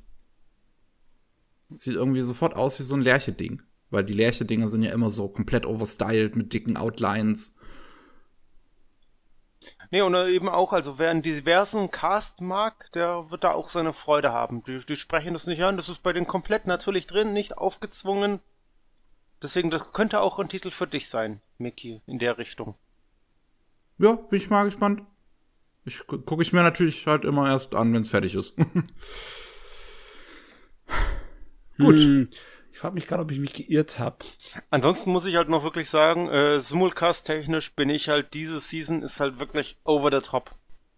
Über 20 Titel gucken wir. Es, ist, gibt wirklich sehr viele gute Serien. Gut, es gibt natürlich auch den klassischen hier von Gohans, der Titel. ist, wo halt, wo du denkst, ja, Style over Substance, aber richtig. Ja, also ich, ich meine, ich, ich, ich habe eine Szene davon gesehen und dachte mir sofort, das sieht, es, es sieht geil aus. Ich nach wie vor, ich liebe den äh, ähm, Gohan-Stil und bin sowieso Style over Substance so, so eher drauf. Also mir könnte das wahrscheinlich gefallen. Ja, ist halt eben storytechnisch dafür recht, wirklich sehr schwach. Naja, ich meine, was willst du da rausholen? Wenigstens, es ist kein X-Arm. Ich weiß nicht, ob ihr schon über den Podcast darüber gesprochen habt, aber X-Arm, das ist ja, ja, mein Guilty Pleasure der, der Season. Ich muss echt sagen. Ich muss nach Episode 5 und 6 gucken, ne? Hab ich noch nicht gemacht. Wenn man sich so überlegt, wie gut Anime heutzutage sind, wie hoch der Durchschnitt gekommen ist für Animation und für Produktion, dass es einfach so fein ist im Vergleich zu den Mit-90ern dann kann auch sowas wie X-Arm den Durchschnitt nicht wirklich groß eindellen, ne? Auch wenn das unter allerletzter Sau ist. Ja, man muss halt eben bei X-Arm sagen, die haben eine Idee gehabt dahinter, nur ist es halt komplett nach hinten gegangen. Komplett. Mhm. Also da haben ja so viele Faktoren mit reingespielt und ich finde es absolut nicht verwerflich, dass jetzt Crunchyroll den Titel mal gar nicht bewirbt. ich, oh Gott. mich, mich, mich wundert es eigentlich, weil Crunchyroll hat ja diesen, die, äh, ähm, die, die tweeten ja immer so nach einer Stunde dann automatisch, wenn ein neuer Titel in, ihrem Katalog verfügbar ist. mich wundert, dass sie das für X-Arm noch nicht deaktiviert haben.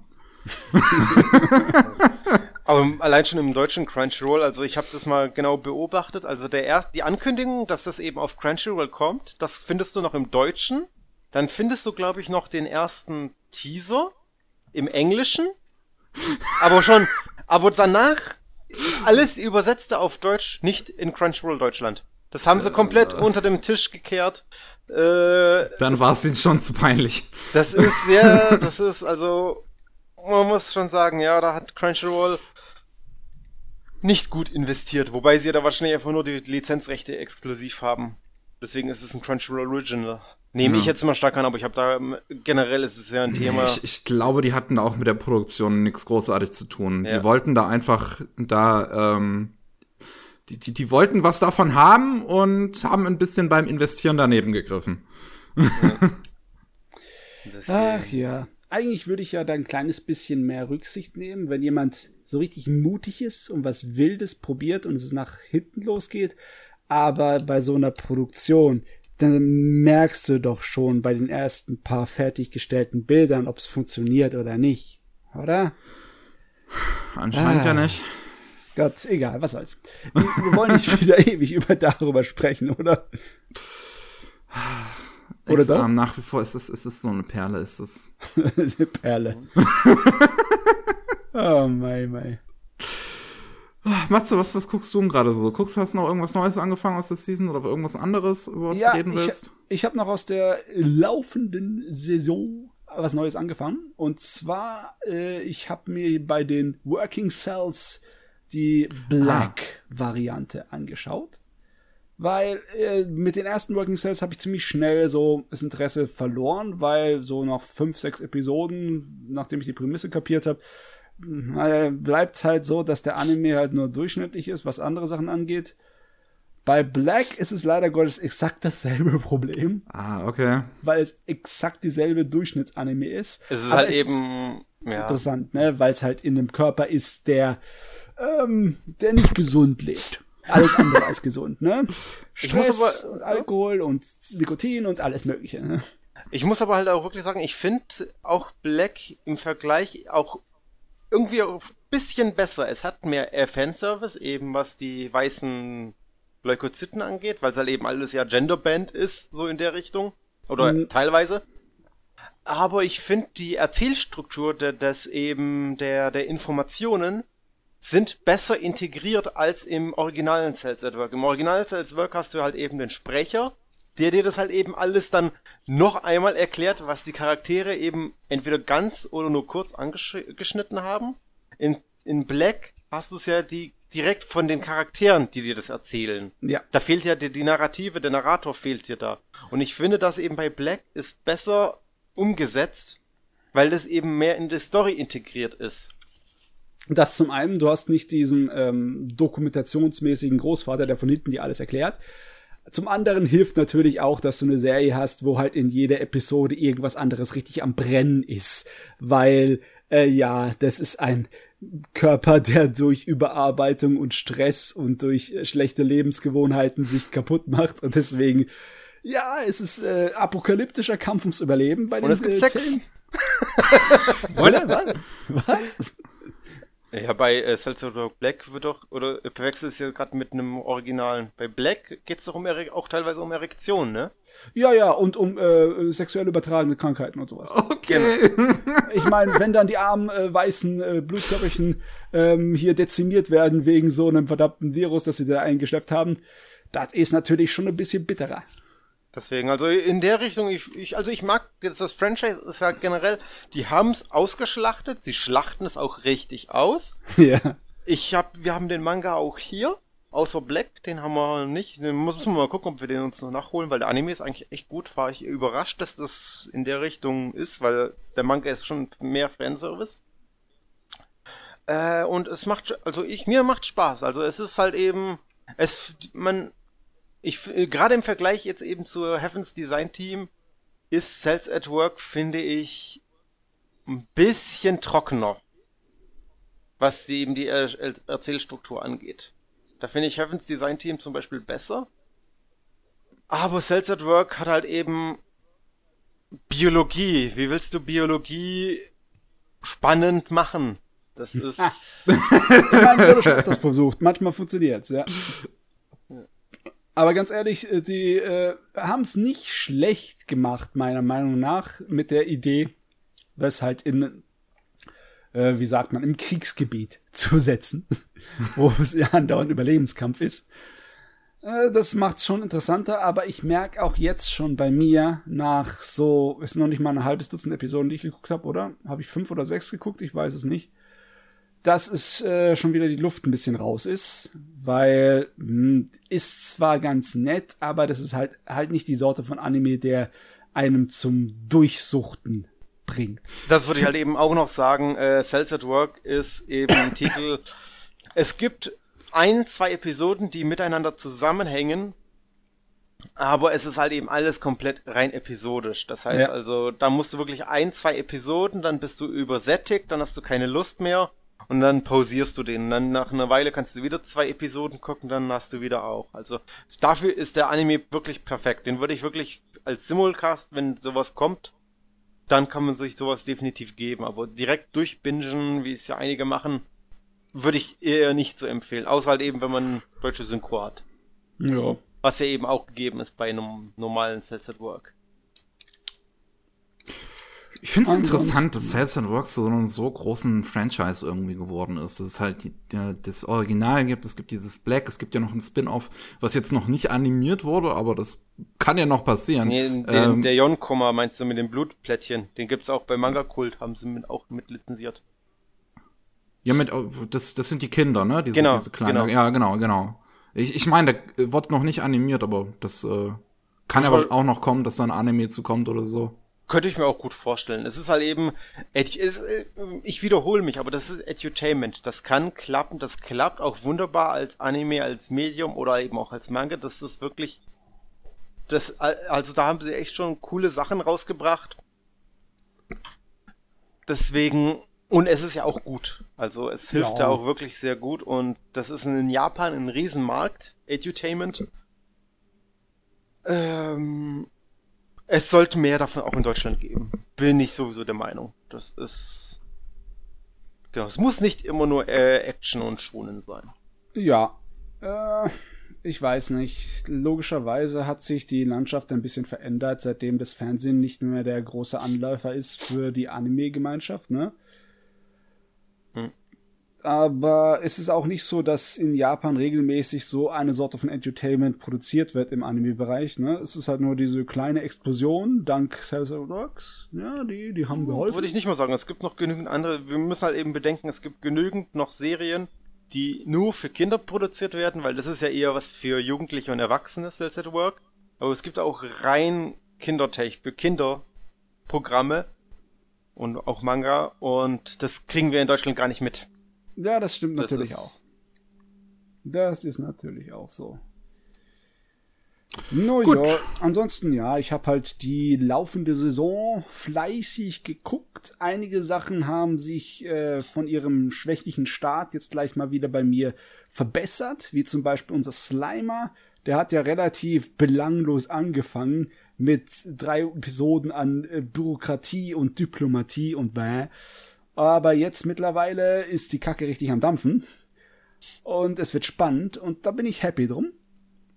Äh, andere Sachen sind genauso vorange, ja, gekrakelt wie in der letzten Fassung.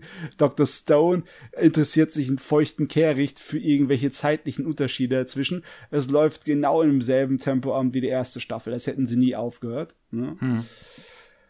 Ah, ja. Das ist bei Lock Horizon bei der dritten Staffel interessant zu gucken. Das ist also, Oh ja. die Das haben da wirklich, die haben da wirklich einfach begonnen, als wäre nie Pause dazwischen. Also man, ich musste mich auch erstmal in den ersten ein, zwei Episoden reinfinden und was wer, wer war das nochmal? Ach, da war ja noch was. Und aber mich freut's. Also ist Lock Horizon, es macht einfach Spaß, es tut gut.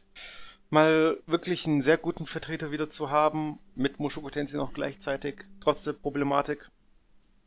Also, äh. Lock Horizon hat sich äh, jetzt was geleistet. Meiner Meinung nach haben sie sich was geleistet, weil sie haben jetzt ihre erste kleine Geschichte abgeschlossen mit Episode 6. Und Episode 7 ist dann äh, so, äh, geht dann auf Nebencharaktere, was die, da, denen passiert ist, seit der, der letzte Mal die Serie lief, vor was weiß ich wie vielen Jahren. Und da haben sie übertrieben.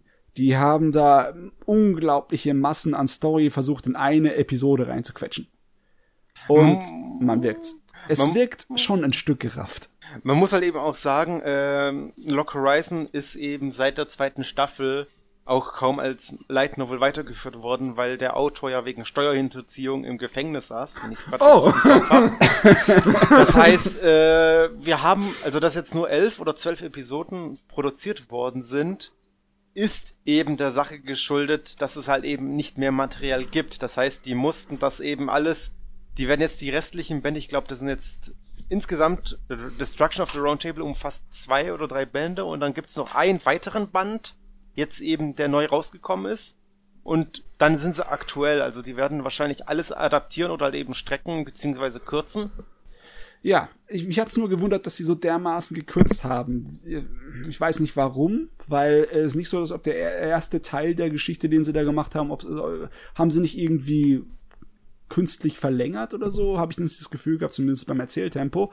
Aber beim zweiten, also jetzt Episode 7 war eigentlich nur Exposition, im Sinne von wegen hier, nee, Episode 6 war's.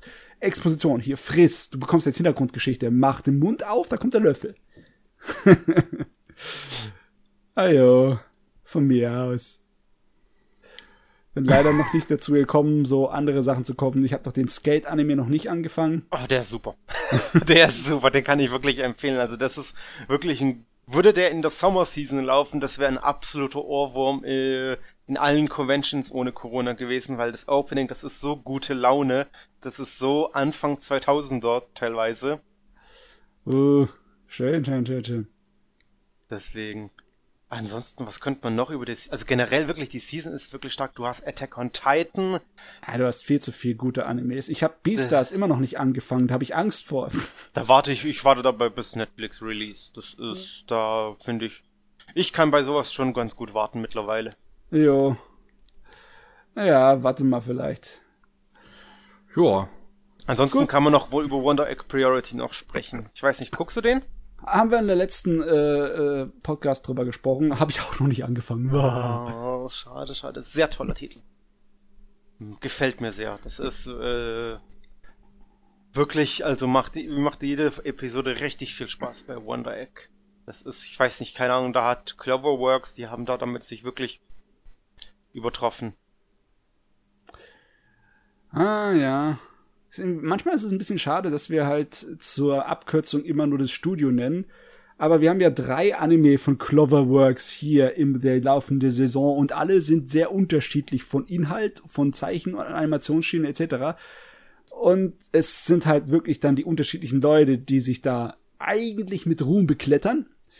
Aber mhm. wir, wir, sagen halt immer nur Cloverworks. Wir meinen natürlich die Regisseure und Zeichner, ne? Man muss aber bei, ich glaube, bei eben bei Cloverworks ist eben die Tatsache noch geschuldet, weil sie haben ja Titel verschoben von 2020.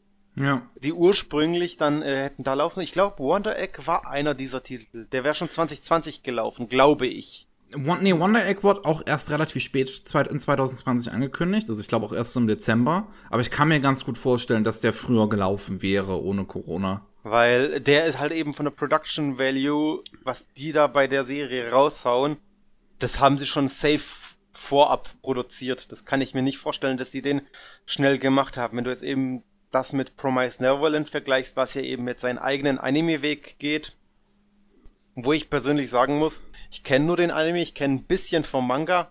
Mich stört es nicht. Ich bin gespannt, welche Reise sie da noch machen. Der Hate ist schon ungerecht und äh, unbegründet meiner Meinung nach. Und ja. Jo. Viel gute Anime ist immer viel und immer gut. Okay. Kommen wir noch mal zu mehr guten Sachen und lass Mickey mal ran hier. Ja, du hast doch gute Sachen geschaut, oder? Ja, ich, ich habe ich hab wirklich, also alle drei Anime, die ich zu diesem Mal gesehen habe, habe ich eine 8 von 10 gegeben auf dem Anime-List. Ui, ui, ui, nice. Ähm, das erste davon wäre der Kinofilm zu Given. Äh, der kam vor kurzem auch endlich auf Crunchyroll raus. Given ist ja ein ist relativ guter Boy-Stuff-Anime, über den ich schon vor einiger Zeit gesprochen habe, der 2019 rauskam. Ähm, hat 2020 einen Film bekommen. Ähm, und der ist auch recht gut. Ähm, hat aber auch ein paar Probleme. Der ist nur eine Stunde lang. Ähm, was ich recht schade finde. Ähm, was auch zu seinen Problemen beiträgt. Ähm, das, das Ganze spielt nach, äh, direkt nach der TV-Serie äh, und fokussiert sich dabei auf äh, zwei, mh, äh, ja, nicht wirklich Nebenfiguren, auf die anderen zwei ähm, Männer in der Band. Ähm, das ist ja, ist ja so eine, so eine, so eine Geschichte über eine Gruppe von vier Jungen, die halt eine Band gründen. Äh, die eigentlichen beiden Protagonisten sind beides Oberschüler. Äh, der eine davon ähm, weiß bereits von seiner Homosexualität, er hatte bereits einen äh, Freund in der Mittelstufe, hatte aber eine, äh, ja, ein bisschen tragische Vergangenheit auch, also weil, weil, weil dieser ähm, Freund äh, irgendwann halt Suizid begangen hat. Ähm, und der, unser anderer Protagonist, der ähm, ja verliebt sich halt so langsam in unseren ja ähm, Protagonisten mit, der, mit seiner gequälten Vergangenheit. Ähm, ist, aber, ist aber alles ganz schön umgesetzt wie ist das eigentlich? Ich habe ja Given noch nicht geguckt. Ähm, ist die Originalromanze abgeschlossen? Äh, also in, in der TV-Serie ist es schon so, dass unsere beiden Protagonisten zusammenkommen. Ähm, und äh, also, also, ja, die, die, kommen halt am Ende der, der, der Serie schon noch mitunter zusammen. Ich weiß jetzt okay. nicht ganz, wie es im Manga dann strukturiert ist. Im Aber Film. Ja, ist es nicht so, dass der Film äh, jetzt sozusagen das Finale ist zur Serie, sondern nee. das ist einfach nur Plus Alpha. Ja, genau, es, es geht halt weiter. Ähm, Der Manga und, ist auch nicht abgeschlossen. Ja, ja. Äh, und ähm, ja, äh, äh, es gibt, gab noch diese, diese, die anderen beiden, die Studenten, die halt in der Band mit drinne sind. Die sind äh, beide bisexuell und der eine steht halt, äh, der mit den langen Haaren steht halt ganz dolle auf den mit den kurzen Haaren. Ähm, und, und die beiden. ja, kann man sich was darunter vorstellen. Ähm, um, um die beiden geht's letztlich im Film, ähm, um, um deren Beziehung. Ähm, den, gerade der Typ mit den kurzen Haaren ist ein bisschen, bisschen komplexer Charakter. Also, ähm, der war zusammen mit einem Typen, der ähm, ganz, ganz großer äh, äh, Violinstar ist. Also der da ganz, ganz, ganz groß irgendwie in der, in der, in der Szene angesehen wird, der ganz, ganz toll Violine spielen kann. Ähm, und die beiden sind, also Kurzhaartyp und Violintyp, sind eigentlich auch ziemlich dolle ineinander verliebt. Sie merken halt nur irgendwann, dass diese Liebe ihnen nicht gut tut. Ähm, und und dass das, das, das so nicht weitergehen kann. Und versuchen sich dann zu trennen, aber führen dann so drei Jahre lang so eine On-Off-Beziehung. Ähm, und in, in der Zeit ähm, führt halt auch kurz Kurzhaar-Dude noch so nebenbei natürlich auch so ganz viele andere Beziehungen. Tatsächlich größtenteils irgendwie so One-Night-Stands, irgendwie, egal ob jetzt mit Mann oder mit Frau. Ähm, und äh, Langhaar-Dude, wie gesagt, ist natürlich, ist, ist halt sehr dolle verliebt in Kurzhaar-Dude und sieht natürlich auch so, dass, dass da bei dem im Hintergrund irgendwie sowas so, so, sowas ist. Und es gibt da so, so ein paar Spannungen irgendwie, ähm, wenn, wenn kurzer Dude dann plötzlich von Violin-Dude aus der Wohnung rausgeworfen wird, ähm, wo sie äh, beide zusammen drin wohnen. Oder weil Violin-Dude hat die Wohnung bezahlt und kurzer Dude hat halt eigentlich nur mit drin gelebt, weil er sonst keinen Ort hatte, wo, wo er bleiben soll. Und zieht dann zu Langhaar-Dude. Oh, jetzt wird langsam kompliziert. Ich brauche ein, brauch ein Schema, ein Blatt Papier für die Notizen. also, ähm, es, es ist halt, es ist halt wirklich viel hin und her und irgendwie dieses ganze ähm, so mit seinen Gefühlen klarkommen, halt gerade so dieses Innenleben von von Kurzer Dude, der wie gesagt eigentlich steht er auf Violinhaar Dude, aber weiß halt selber, dass diese Beziehung ihm nicht gut tut und dass Violin Dude eigentlich auch nur will, dass er halt geht, weil der halt auch nicht so direkt wirklich mit ihm mehr noch zusammen sein möchte. Und ähm, dabei ähm, nimmt er halt so Hilfe an von Langhaar-Dude, verliebt sich so langsam in Langhaar-Dude, sodass die zusammenkommen. Es ist, ähm Boah, ey, also. ich mein, ich mag ja Romanzen, aber das hört sich irgendwie, wie soll ich das beschreiben? So nach so einer zuckersüßen, melodramatischen Romanze an. Oder meine ich das nur? Ist es, gar nicht ist, ist, ist, es, ist es auch. Also, ähm, okay. ich muss wirklich sagen, was mich halt an dem Film ein bisschen stört, so kurzer Dude ist ein bisschen edgy drauf. So, er, er versucht so seine ganzen, ganzen Qualen immer irgendwie nur in, in Liebe und Sex aus, aus, auszuleben, so irgendwie das so zu kompensieren. Ähm, und der, der Film, wie gesagt, er ist nur eine Stunde lang und er muss diesen ganzen Arc irgendwie äh, behandeln, um zu einem Ende zu kommen, was auch wirklich ganz süß ist. Es ist, hat ein echt süßes Ende. Ähm, aber ich finde, in dieser einen Stunde wird halt ein bisschen zu sehr A, durch den Arc gerusht, den man halt hat. Ähm, und man sieht halt auch kaum was von den anderen beiden Figuren. Also von den eigentlichen Protagonisten der Serie, was auch ein bisschen schade ist. Ich hätte es gerne noch ein bisschen, bisschen gesehen, weil die jetzt zusammen sind, so wie die irgendwie so miteinander klarkommen, was in deren Beziehung vielleicht noch los ist, so ein bisschen nebenbei, um halt ein bisschen auch Erfrischung reinzubringen in den Film immer wieder.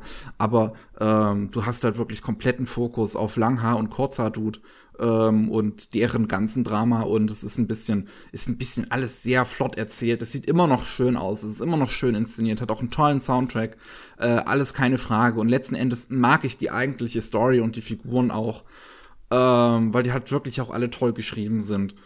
Ähm, nur ist es, ist, ist halt alles ein bisschen zu schnell. Ist es also nicht so schön wie die Serie oder was? Nee, also da mag ich die Serie wirklich mehr um einiges, äh, aber der Film ist trotzdem immer noch gut.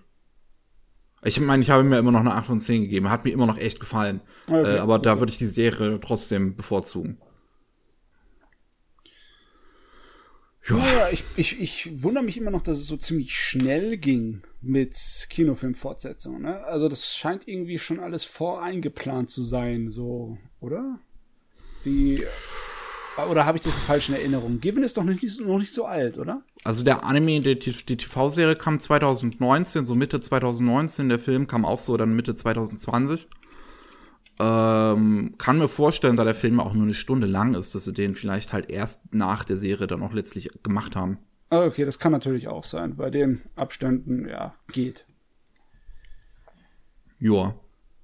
Das bedeutet ja dann, dass die Serie erfolgreich war. Erfolgreich genug, um dass sie weiter produziert haben. Weil, wenn es direkt danach gekommen wäre, dann war es von vornherein geplant, egal ob Erfolg oder nicht. Aber so, das ist natürlich schön zu hören, dass das Erfolg hatte. Ja, ja. Ich find's doch gut. Also ich find's doch wirklich schön, dass es halt mal äh, eine erfolgreiche Boys Love Story ist, die halt nicht auf irgendwelche toxischen Stereotypen oder sowas äh, sich ausruht, wie du es bis heute immer noch in viel zu vielen äh, Boys Love Geschichten hast. Hm, Ja, das, ist immer- das ist dieser verdammte Teufelskreis, weißt du? Du machst für eine Nische, aber du musst dann halt äh, gewissermaßen die Nische auch füttern mit Fanservice, damit sie genug kaufen, damit du überleben kannst damit. Ja. Ja, anscheinend reicht's auch einfach mal äh, gut geschriebene Figuren zu haben. ja, Unglaublich, aber wahr. Unglaublich. Das muss man mal den ganzen Fifty Shades of Grey und äh, Twilight-Leuten sagen. Meine Güte. Ähm, aber ja, das war auch, das war's auch schon zum Kevin-Film. Ka- Ist halt schwierig, da noch viel zu sagen, wenn er halt auch nur so kurz ist. Ja.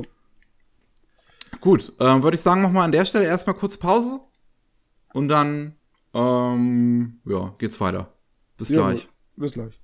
Willkommen zurück zum äh, 156. Anime Slam Podcast. Und wir kommen jetzt mal zu dem Anime, weshalb ich äh, Anime Spiegel eingeladen habe. Und zwar ist äh, auf Crunchyroll letztens äh, die Original Gundam Serie rausgekommen und die habe ich mir angeschaut. Komplett. Komplett, ja. Okay. Hab ich mir komplett angeschaut. Respekt. Respekt. Ähm, und da ähm, Steven einer der wenigen Menschen in Deutschland ist, die Ahnung von Gundam haben, ist er heute hier. ähm, ja, ich weiß gar nicht, wo, wo, wo, wo soll man denn in dem Gespräch anfangen? Vielleicht erstmal das Original Gundam. Um, um, um was geht's da überhaupt? Ähm, es ist, ähm, es, es, es geht um einen Krieg beziehungsweise man kann noch früher anfangen. Die, die, die Menschen sind äh, ausgewandert au- in den, in den Weltraum, haben da Kolonien aufgebaut, ähm, die jetzt auch schon sehr lange dann letztlich existieren und äh, einige der Kolonien wollen unabhängig werden, so, wie das halt so ist mit Kolonien. Irgendwann wollen die halt Unabhängigkeit. Äh, und und ähm, dann bricht ein Krieg aus zwischen den Seon und der Erdföderation. Die Seon sind so die äh, treibende Kraft hinter dieser Unabhängigkeitsbewegung ähm, der Kolonien. Das Problem ist allerdings, dass sie halt halt äh, ein faschistisches Regime sind. Ähm, während äh, die Erdföderation so eher halt von den Westmächten äh, inspiriert ist, die aber halt auch diejenigen letztlich sind, die ja nun mal diese Föderationen ausbeuten. Ja. Äh, äh, die Kolonien ausbeuten, so. Die Kolonialmacht, ne? Düt, düt, düt. Ja, und ähm, inmitten dieses Krieges haben wir ähm, den jungen Amuro Rei. Der ist der Sohn desjenigen, der äh, den ersten Gundam erfunden hat. Ähm, und Amuro wird zum Piloten des Gundams und ähm, reist letztlich mit dem Raumschiff, äh, wie, wie, wie hieß denn das nochmal? White Bastion oder irgendwie sowas? White Base. es? White Base, Base. genau. Äh, mit dem Raumschiff White Base und seiner Besatzung reist er letzten Endes durch das Weltall und ähm, hat immer wieder Auseinandersetzungen mit den Seon, ganz besonders mit Char, ein blonder Typi, der zu den Seon gehört, aber wie sich herausstellt, steckt da noch einiges mehr auch hinter Char. Ähm, es ist eine wirklich interessante Serie, so inhaltlich, finde ich.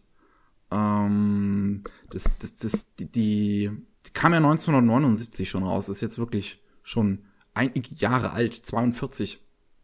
Ähm, und ich war teilweise, ich war teilweise echt überrascht, so, so, so wie direkt die, äh, wie direkt politisch die auch teilweise sein kann. Mhm. So, also, ähm, du, du hast ja wirklich So, so die erste Szene, wo ich wirklich da sah und mir dachte, wow, äh, krass, dass sie sich das trauen, äh, ist Episode 12, wenn dann unsere, äh, ähm, als ähm, von den, von den Seon äh, eine der Prinzen gestorben ist ähm, und die Seon das halt so groß inszenieren, ähm, dass die Föderation einen ihrer tollsten Leute getötet hat. Ähm, und dann halt wirklich da diese große Menschenmasse steht, äh, die alle schreien, Heil, äh, nee, nicht Heil, oder? Nee, Sieg Seon haben die geschrien. Sieg Genau. Seon. Und ähm, im Kinofilm, ich weiß nicht, ob du dich daran erinnerst, mir wurde gesagt, im Kinofilm hat man in der Szene noch im Hintergrund äh, eiserne Kreuze hinzugefügt und die äh, alte japanische Flagge, die der Oh. aufgehenden Sonne. Da müsste ich nachgucken, das weiß ich jetzt gar nicht mehr auswendig. Hm, ich auch nicht. Bin ich jetzt auch überfragt. Also ich weiß noch, dass sie in den Kinofilmen, die die Serie zusammengefasst haben, das letzte Drittel haben sie sehr schön ausgeschlachtet, also von den Animationen neu gemacht. Das Finale sieht in den Kinofilmen viel schöner aus als im Dings in der Fernsehfassung. Aber größtenteils sind die Kinofilme einfach nur Zusammenschnitt von der Serie. Sonst. Eben auch ohne dieses äh, Enemy of the Week. Ja. Das haben sie sehr gekürzt bei den Filmen. Und das muss ich sagen, also ich mochte die Filme ganz gut. Ich habe ja nur die Filme gesehen, die Serie nicht, die will ich mir nachholen. Ähm, und genau. Aber wie war der, wie war das Erlebnis für dich, Micky? Jetzt für eine Serie von 79, wie fandest du die, das sage ich mal, das Production Value zur damaligen Zeit im Vergleich zu heute? Kann man es noch gucken oder nicht? Ich finde, das kann man tatsächlich nur überraschend gut gucken eigentlich. Also es gibt natürlich ähm, immer mal wieder Szenen, wo man halt merkt, hm, es ist ein bisschen alt, da hat man halt die heutigen Möglichkeiten noch nicht gehabt. Aber das wird auch gerade im Laufe der Zeit, wird die Animation in der Serie immer besser. Das ist das Interessante dabei, weil die Leute, die dort mitarbeiten bei der Serie, die waren dann teilweise wirklich maßgeblich für die Entwicklung von dem Stil in der Anime-Szene äh, mitverantwortlich. Das, äh, man merkt echt, wie sie am Anfang wirklich nur relativ einfach und billig das machen, weil du hast einen Schnitt, da schießt einer, dann hast du einen Schnitt dahin, wo das hinfliegt. Du hast keine großen Kamerabewegungen, keine großen Extra-Sachen. Aber Ja. gegen Ende wird's immer fulminanter. Ist zwar immer noch nicht wunderbar gezeichnet oder animiert, aber es äh, zeigt schon Ansätze davon, wie es sich entwickelt.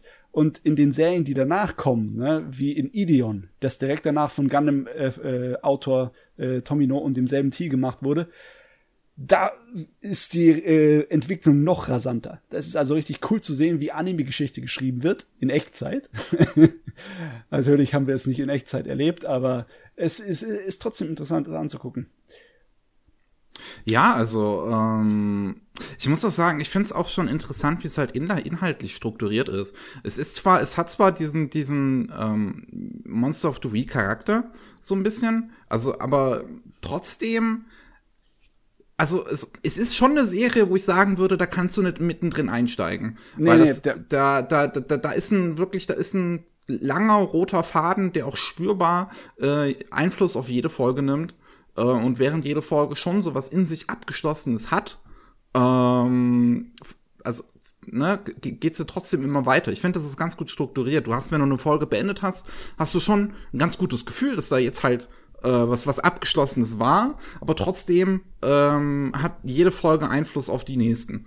Naja, ähm, das Grundprinzip von der Idee, dass äh, die Leute auf so einem Raumschiff sind und da die ganze Serie eine große Verfolgungsjagd ist, die hat Tommy ja geliebt wie wie, wie alles, wie nichts anderes, die Idee. Und es hat dann auch in anderen Werken danach ausgeschlachtet. Und es funktioniert auch, weißt du? Dass du einfach äh, deine Charaktere hast, die immer eine Bedrohung im Hintergrund haben. Ne? Andauernd werden sie von den Seons gejagt und sie sind größtenteils auf sich allein gestellt und es ist noch ein Haufen Zivilisten und Anfänger und äh, Amuro ist nicht wirklich ein Soldat, der ist nur äh, durch äh, ja, Zufall in den Gott, das hat mich gerade am Anfang, am Anfang hat es mich schon echt überrascht, so und wie, wie sehr, also was für ein Shinji-Charakter schon in Amuro steckt. Ah, Amuro ist der totale Shinji. Der Kerl ist ein verdammter Teenager, der dann äh, am Meckern, Jammern und Heulen und am äh, PTSD bekommen ist, ne? Ja, ja, und Also- der halt in dem, in dem Mecker von seinem Vater sitzt, also. da, merkst du, da merkst du die ganzen. Einflüsse dann mal. Es ist nachvollziehbar, dass er ein echt nerviger Teenager ist und ich meine nervig und so richtig, ne? Wenn er mal eine Ohrfeige bekommt, dann meinst du auch als Zuschauer, den hast du verdient, du Sack. Aber du kannst auch nachvollziehen, dass er in einem Krieg kämpfen muss und Leute killen muss, dass mhm. es den fertig macht, ne? Und das, ich äh, finde, also ich muss, ich muss es sagen, also würde ich jetzt gar nicht so hart einschätzen, wie du es gerade eben gesagt hast. Ich fand Amuro schon eine sehr verständliche Figur, also der auch noch mal ein bisschen, der ein bisschen weniger weinerlich ist, noch nicht ganz so extrem wie ein Shinji.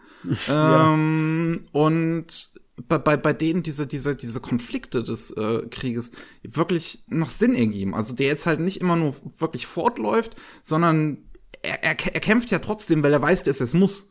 Ja. Deswegen, also da, da, da, da kommen dann auch, ich finde, ganz interessante Botschaften so des, des, des äh, im Krieges werden da eigentlich schon transportiert, weil ähm, gerade gerade gerade diese Ambiguität, die, die da halt drinsteckt in der Serie, in so vielen Szenen. Ich mag diese, äh, ist auch eine relativ frühe Episode äh, ganz gern, wo ähm, die Zivilisten so ein bisschen einen Aufstand machen und halt jetzt endlich runter wollen auf die Erde. Und mhm. dann äh, nehmen sie so ein Transportschiff und, und verstecken aber halt noch den Gundam drin, um gleichzeitig nicht nur die äh, Zivilisten runterzubringen, sondern um das auch für was Taktisches zu nutzen. Ähm, und dann hast du halt zwei von diesen äh, Zivilisten, eine Frau und ihr Kind, die halt einen ganz anderen Weg gehen als die ganzen anderen Zivilisten. Und ein Seon-Schiff beobachtet die ganze Sache halt. Die wissen ja, dass dieses Schiff, das kommt gerade aus der White Base, das gehört eigentlich zur Erdföderation, zu den Feinden, aber die wissen, dass, dass, dass da Zivilisten drin sind. Ähm, und greifen die natürlich dementsprechend nicht an. Ähm, und da hast du aber auch einen Pilot an Bord, der selber halt Vater ist und der halt äh, äh, so, so, so, eine, so eine Connection zu dieser Frau und ihr Kind halt fühlt und denen halt auch helfen möchte und das ja auch tut. Der, der, der wirft dann ja äh, so eine, so eine äh, kleine, so eine, so eine Hilfportion quasi runter an irgendwie mhm. Nahrungsmitteln und, und, und sowas. Und ja. ähm, dann äh, im, im Hintergrund ist aber halt Amuro, der sich mit, versucht, mit seinem Gundam zu verstecken vor diesem Schiff, was ja eigentlich abgelenkt werden sollte von den Piloten, die zur White Base zurückkehren ähm, während ähm, diese Fliege halt trotzdem zurückgekommen ist in Amuros Richtung. Und Amuro halt auch sagt, ja, ist halt irgendwie alles doof gelaufen. Ich hätte euch jetzt nicht abschießen müssen, wäre jetzt hier nicht zurückgeflogen. Ja, es, die Menschlichkeit wird öfters angesprochen. So ja. von beiden Seiten. Es ja. ist nicht so, dass die Gegner hier einfach nur Karikaturen von Nazis sind, ne? Es ist im Endeffekt eine menschliche Antikriegsgeschichte, aber es ist in dem, steckt im Körper eines Kriegsabenteuers. Weißt ja. du? Also eher so einer weniger äh, ernstzunehmenden Grundprämisse, ne? Weil im Endeffekt, sie haben ja ein riesengroßes Verfolgungsjagd, ein riesengroßes Abenteuer, aber es ist hinten dran bitter ernst. Was ich krass finde, ist, dass der Kerl das geschafft hat, das durchzuboxen ne, dass der daraus eine Serie machen konnte. Hm. Und bei seinen späteren Serien hat er einfach dann die Studios belogen und sagt, wir machen eine Serie für Kinder, ne? Guckt uns eure Roboter an, sie haben schöne Farben und die kann man locker verkaufen als Spielzeuge für Kinder. Und dann wird's zu einer richtig grausamen Geschichte. Oh, ey, die letzte Episode von Gunham fand ich auch dann richtig krass. Also du hast, diese Serie ist ja schon also ich glaube, Tomino hatte zu dem Zeitpunkt auch noch so ein bisschen den Anspruch, dass es schon schaubar für alle ist. Ähm, weil es kommt, passiert ja auch nie großartig irgendwie, dass jetzt das, das Blut zu sehen ist oder sowas. Es gibt nee, so zwei nee. Episoden, in denen du Blut siehst. Eine ist so, so ein Turning Point in der Serie in der Mitte und eine ist halt die letzte Episode. Ähm, also die letzte Episode, die eskaliert dann vollkommen. so, da gibt's diese eine Szene, wo einfach Char mit seinem Raketenwerfer eine, eine der, der, der Nazi-Kommandantinnen ihren Kopf wegballert und ich denke mir so, holy shit. Ja, das äh, mit dem Raketenwerfer Leuten den Kopf wegballern, das ist das, was Tommy Dom mag. Das öfters verwendet später dann noch. Uh, ich fand, also uh, auch das, das ganze Ende hat mich echt gepackt. Da war ich dann wirklich drin. Ja, da habe ich es wirklich so, so, so richtig gemerkt. Da war ich einfach an meinen Monitor wie dran geklebt. Das fand ich ähm, großartig. So, so, du merkst wirklich, wie diese Serie allgemein, nicht nur in Animation, sondern wirklich allgemein wird die im Laufe der Zeit immer besser, weil die mm, immer ja, mehr ja. verstehen, wie, wie, immer mehr von ihrem Handwerk auch so im Laufe der Zeit verstehen und auch wirklich die ganzen Figuren, wie die geschrieben sind und, und die ganzen Intrigen, die letztlich passieren und die, dieses, dieses ganze Ineinander, das wird so ein komplexes Konstrukt zum Ende. Das ist wirklich gut gemacht. Also ich weiß nicht, wie es äh, im dem anderen Spiel gab, aber für mich war Gundam mehr Arbeit, das zu gucken.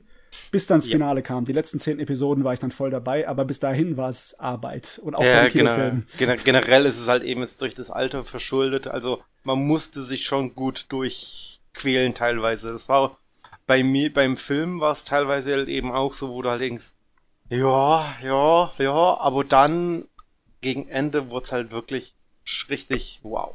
Ja. Hat Spaß gemacht dann. Also ich kann auch oh. empfehlen, beides sich anzugucken, sowohl die Filmfassung als auch die Fernsehfassung, weil beide haben ihre Vorzüge und Vorteile. Film ist halt eben wirklich, das ist alles auf gute redu runter reduziert. Das, was die Filme halt eben nicht haben, ist halt eben sozusagen die Etablierung der Side-Character. Ja. Das, das fehlt halt eben, aber ich finde, so schlimm ist es nicht. Ich meine, im Endeffekt, so weit runter reduziert ist es nun auch wieder nicht. Das sind, äh, im Film sind es dann sieben Stunden ungefähr rum, alles zusammen. Ist auch nicht gerade das Allerwenigste. Ja, du hast so die Serie mit 42 Episoden, das ist ja, gut, das sind jetzt 20 Stunden ungefähr. Ja, klar. Es ist schon runtergekürzt. Äh, nee, warte mal, wenn man's, wie rechnet man das aus, wenn das 22 Minuten pro Folge ah, sind? 42 mal äh, 24. 15 Stunden, 15,5 oder so rum. Also ja, schon um die, die Hälfte. Hälfte reduziert und das ist ein gut, guter Abendfüller. Ja, aber definitiv.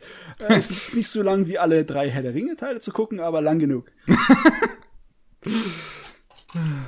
und man muss halt eben auch sagen, zum Beispiel eben der Charakter Char Arsonable wird halt eben auch in der Origin äh, noch beleuchtet, was dann halt eben auch noch wichtig ist, um ihn dann zu verstehen wie er zu seinen Hintergründen kam, also was sie da mit Gundam aufgebaut haben und der Einfluss, das ist halt echt schon krass und ich finde es auch nicht übertrieben, wie Crunchyroll es gesagt hat, halt eben ja ein einer ein einflussreicher Titel. Mhm. Viele haben mir da keine Ahnung was gedacht, was dann da kommt und ja, also kann ich wirklich sagen, freut mich freut's, dass es gekommen ist. Die Serie war jetzt generell, also ich bin ja in diversen Gunpla-Gruppen unterwegs Oho. und die haben Oho. das auch äh, sehr wohlwollend aufgenommen. Schade anscheinend, dass halt eben die eine Episode fehlt, aber das ist laut den Leuten, die die die das kennen, eh nicht so schlimm gewesen, dass die fehlt, weil die halt ja. eben eher nicht so ist. Aber es gibt diese nicht, also man findet sie auch nirgends. Ich meine, die wurde letztlich nie lizenziert, von daher ergibt es halt auch Sinn, dass sie da halt nicht dabei ist. Ich weiß gar nicht, welche das war. Ich das ist die ursprüngliche 15. Episode. Die hm. war wohl so schlecht, die wollte Tan Tomino das nicht, dass die lizenziert wird. Und das muss halt eben schon was heißen, wenn der ursprüngliche Ideengeber sagt, nee, lass mal.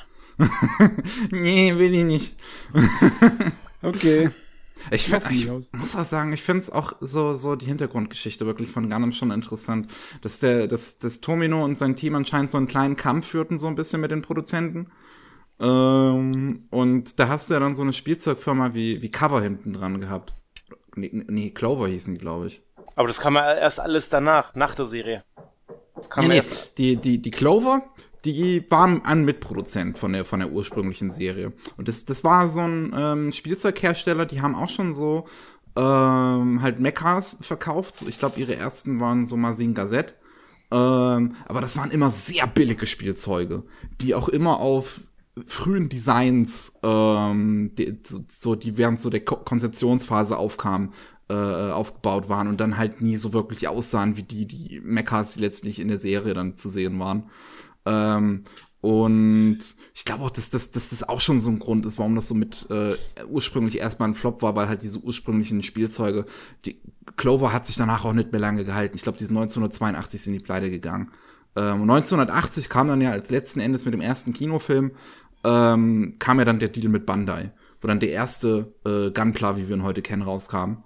Ähm, und äh, das hat dann schon mit zu, zu dem äh, Erfolg äh, geführt. Also dass halt dann diese, die, die Kinofilme ähm, kamen, die das Ganze ein bisschen runtergebrochen haben und dass diese viel, viel hochwertigeren äh, Mechas von äh, Bandai dann kamen.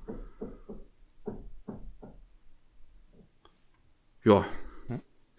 Ah, naja, also wenn ich mich da so ein bisschen dran zurückentsinne, bin ich eigentlich größtenteils happy um Gundam besonders weil es auch eine äh, harte und ernsthafte Science-Fiction-Serie ist. Ja. Also nicht komplett. Natürlich sind äh, riesengroße Roboter nicht realistisch. Oder auch die Mirovsky-Partikel, die sie da ausstürzen, ums Radar zu stören, ist natürlich auch nur eine Erfindung. Aber es wird versucht, sich im Realismus ungefähr zu halten. Ne? Die Weil ich, also ich habe ich hab Kritiken, also ich, ich habe irgendwie so, so äh, in meiner Recherche für mein äh, One the Pocket Video habe ich so ein paar Interviews und ein paar Artikel zu Gundam nochmal gelesen. Und da haben äh, ich irgendwo was gelesen, dass diese, diese Partikel, diese, wie, wie hieß die nochmal, Manowski-Partikel? Mirovsky äh, oder so. Mirovsky-Partikel, dass die schon äh, Sinn ergeben. Also das, das Sinn natürlich sind die Fiktion, aber dass sie schon auch, äh, das, das, da war irgendwie, die haben da irgendwie einen, einen Physiker oder sowas gefragt, dass es schon Sinn ergeben, wie sie rangegangen sind an die Sache. Ja, ja, sie haben sich einfach von äh, Realität inspirieren lassen. Ne? In Wirklichkeit hast du ja sowas wie, ach, wie heißt es im Deutschen, habe ich ganz vergessen. Äh, so im Englischen heißt es Chaff. Du schmeißt lauter kleine Aluminiumblättchen ab und äh, die Reflexion davon machen das Radar ja eigentlich nutzlos. Hm. Das benutzen ähm, Flugzeuge, um dann radargelenkte Raketen abzuwehren. Ne? Und stell mal vor, du könntest sowas wie ähm, eine harmlose Strahlung einfach ausstoßen um dich herum, dass eine riesen Wolke aus kleinen Strahlungspartikeln um dich ist, die einfach Radar nutzlos macht. Und puff, auf einmal kannst du nicht mehr auf weite Entfernungen kämpfen, sondern es geht alles in den Nahkampf über. Äh, eine schöne kleine Erklärung, da hat sich jemand Mühe gemacht, um nachzuvollziehen, warum die verdammten Meckers nicht irgendwie auf was weiß ich für welche Entfernungen mit Raketen aufeinander schießen, sondern sich mit irgendwelchen Laserschwertern versuchen, gegenseitig auseinanderzuhacken. Ach, äh, ich muss aber schon sagen, das hat mich auch ein bisschen überrascht, wie wenig von der eigentlichen Gundam-Lore auch erklärt wird, so ein bisschen in der ersten Serie. Also diese Mirovsky-Partikel, das wird ja nie so richtig erklärt, was die eigentlich sind und wie die funktionieren. Nee. War äh, einfach da. äh, auch, auch warum diese, diese neue äh, Zeitrechnung hatten, wird nie so richtig erklärt. Was, was, was, was noch, was mich störte, was die New Types sind, wird auch nie so richtig erklärt. Ja, das kommt erst alles später, das kommt erst alles viel später, weil das halt wirklich erst durch den Erfolg oder durch die Überraschung, weil es halt eben so, am Anfang war es ja ein Flop im TV, sagt man ja, und dann ist es ja erst groß geworden. Und ähm, ich denke mal, dadurch haben sie dann erstmal Gedanken gemacht, hm, was haben sie da eigentlich alles verwendet und wie kann man das ausbauen? Ja, besonders weil halt dann groß geworden sind und eine Fangemeinde, die auf solche Details steht. Ne? muss, ey, es hat, es hat mir echt gefallen, wirklich. Also, nach wie vor, ist, ich, ich find's, wie gesagt, ich fand's auch immer überraschend, wie direkt politisch das gerne mal geworden ist. Einfach Folge 39, wo der König der Seeren und einer seiner Prinzen sich halt unterhalten, der König so, hast du schon mal von Adolf Hitler gehört? und ich dachte mir, wow. oh Mann. Oh, oh Mann. Also mich überrascht tatsächlich, dass sie noch nie so ein richtiges Remake dazu gemacht haben. Das stört mich auch, ehrlich ja, gesagt, weil die Serie wird echt davon. Sie würde mega davon profitieren. Das wäre auch so hilfreich, glaube ich, um nochmal neue Leute in das Gundam-Franchise reinzubringen, wenn du so ein richtig hochwertig produziertes Remake dazu hättest. Mhm. Zu dem Original. Und, und du könntest halt nochmal so oh. ein paar Sachen noch irgendwie noch auch nochmal mit, mit, mit, mit ausbauen, natürlich. Ja, aber ich weiß nicht. Keine Ahnung. Da bei euch? Ja, sorry, das ist bei mir unter mir. Ist, äh, die Baustelle ist anscheinend wieder in dem Zimmer unter mir angekommen. Ich hoffe, man hört es nicht zu laut. Ja, es geht. Äh, ich habe keine Ahnung, ob das zu Tominos Lebzeiten passieren wird. Ich habe keine Ahnung, ob er was dagegen hat. Weiß ich ehrlich gesagt nicht. Hm. Hm. Hm. Ich meine, naja. mehr gibt's ja in Manga-Fassungen zumindest, dieses Mobile Suit Gundam The Origin. In Manga-Fassung ist es ja ein komplettes Remake. Ja, in äh, gewisser Sinne, ja, ja. Den, den Anime, den sie dann dazu gemacht haben, ist ja nur, ähm, was der Manga letztlich neu erzählt hat. Genau, das der die Prequel-Szenerie, sage ich jetzt mal. Ja. Auf jeden Fall gut. Schön. Gefällt mir, dass dir Gundam geschmeckt hat.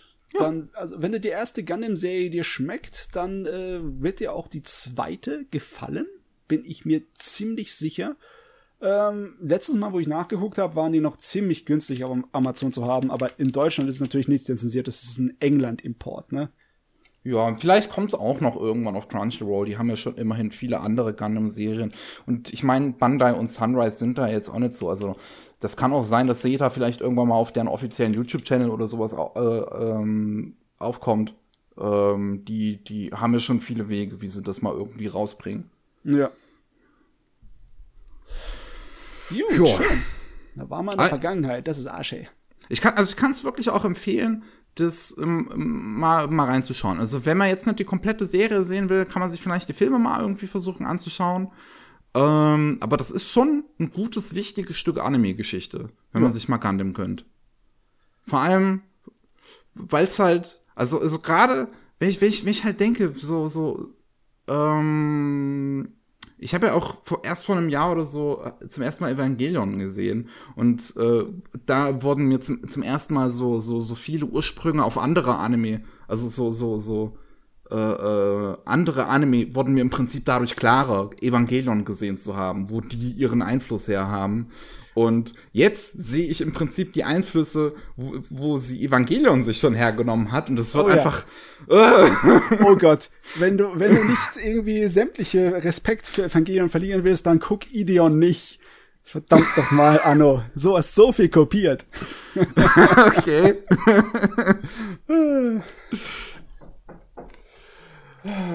Gut, ähm, aber wir haben es mit Gundam. Ähm, Stevie, du, du hast jetzt nicht mehr ähm, so viel Zeit im Prinzip. Gibt es noch irgendwas, über das du reden möchtest, was du in letzter Zeit gesehen hast, bevor du uns verlässt? Eigentlich nicht. Also über die Seasonal habe ich ja schon viel gesprochen, da haben wir jetzt gerade geguckt. Ich habe jetzt mir eben, äh, die Tage kam bei mir Copcraft, Ah, äh, die Mhm, Blu-ray okay. rein über Anime House.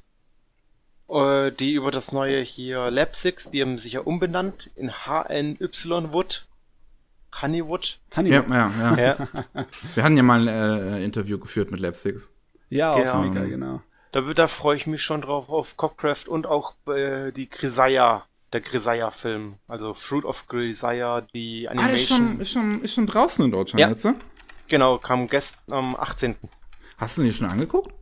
Nee, noch nicht. Will ich aber noch. Gucke ich noch. Ich Okay. habe jetzt dadurch, Hast dass ich jetzt du, hast du die Serie gesehen? Äh, ja, zum Teil und ich habe auch die Visual Novel ein bisschen gespielt, Ah, aber noch okay. nur vom allerersten Teil. Also ich bin da noch in den Teilen, der der der, der Film spielt, bin ich nicht, noch Hm. nicht. Das ist ja auch ein großes Franchise. Oh ja, Gott, und Vision Novel brauchen viel zu viel Zeit. Oh mein Gott, das kann ich nicht mehr machen. ich kann mir das nicht mehr antun. Wer hat schon die Zeit? Dann freue ich mich, dass du dabei warst. Ähm, du kann, kannst uns halt gerne jetzt schon verlassen, wenn du möchtest. Äh, ich schicke dir dann später den Link, wo du dann die äh, Audiospuren hochladen kannst. Machen wir. Genau. Ähm. Da bedanke ich mich auch dafür, dass ich da sein durfte. Entschuldige mich, dass ich jetzt so abrupt dann gehen muss. Ja, ist ja kein Ding. Und wenn was ist, ich bin, hab immer ein Ohr offen.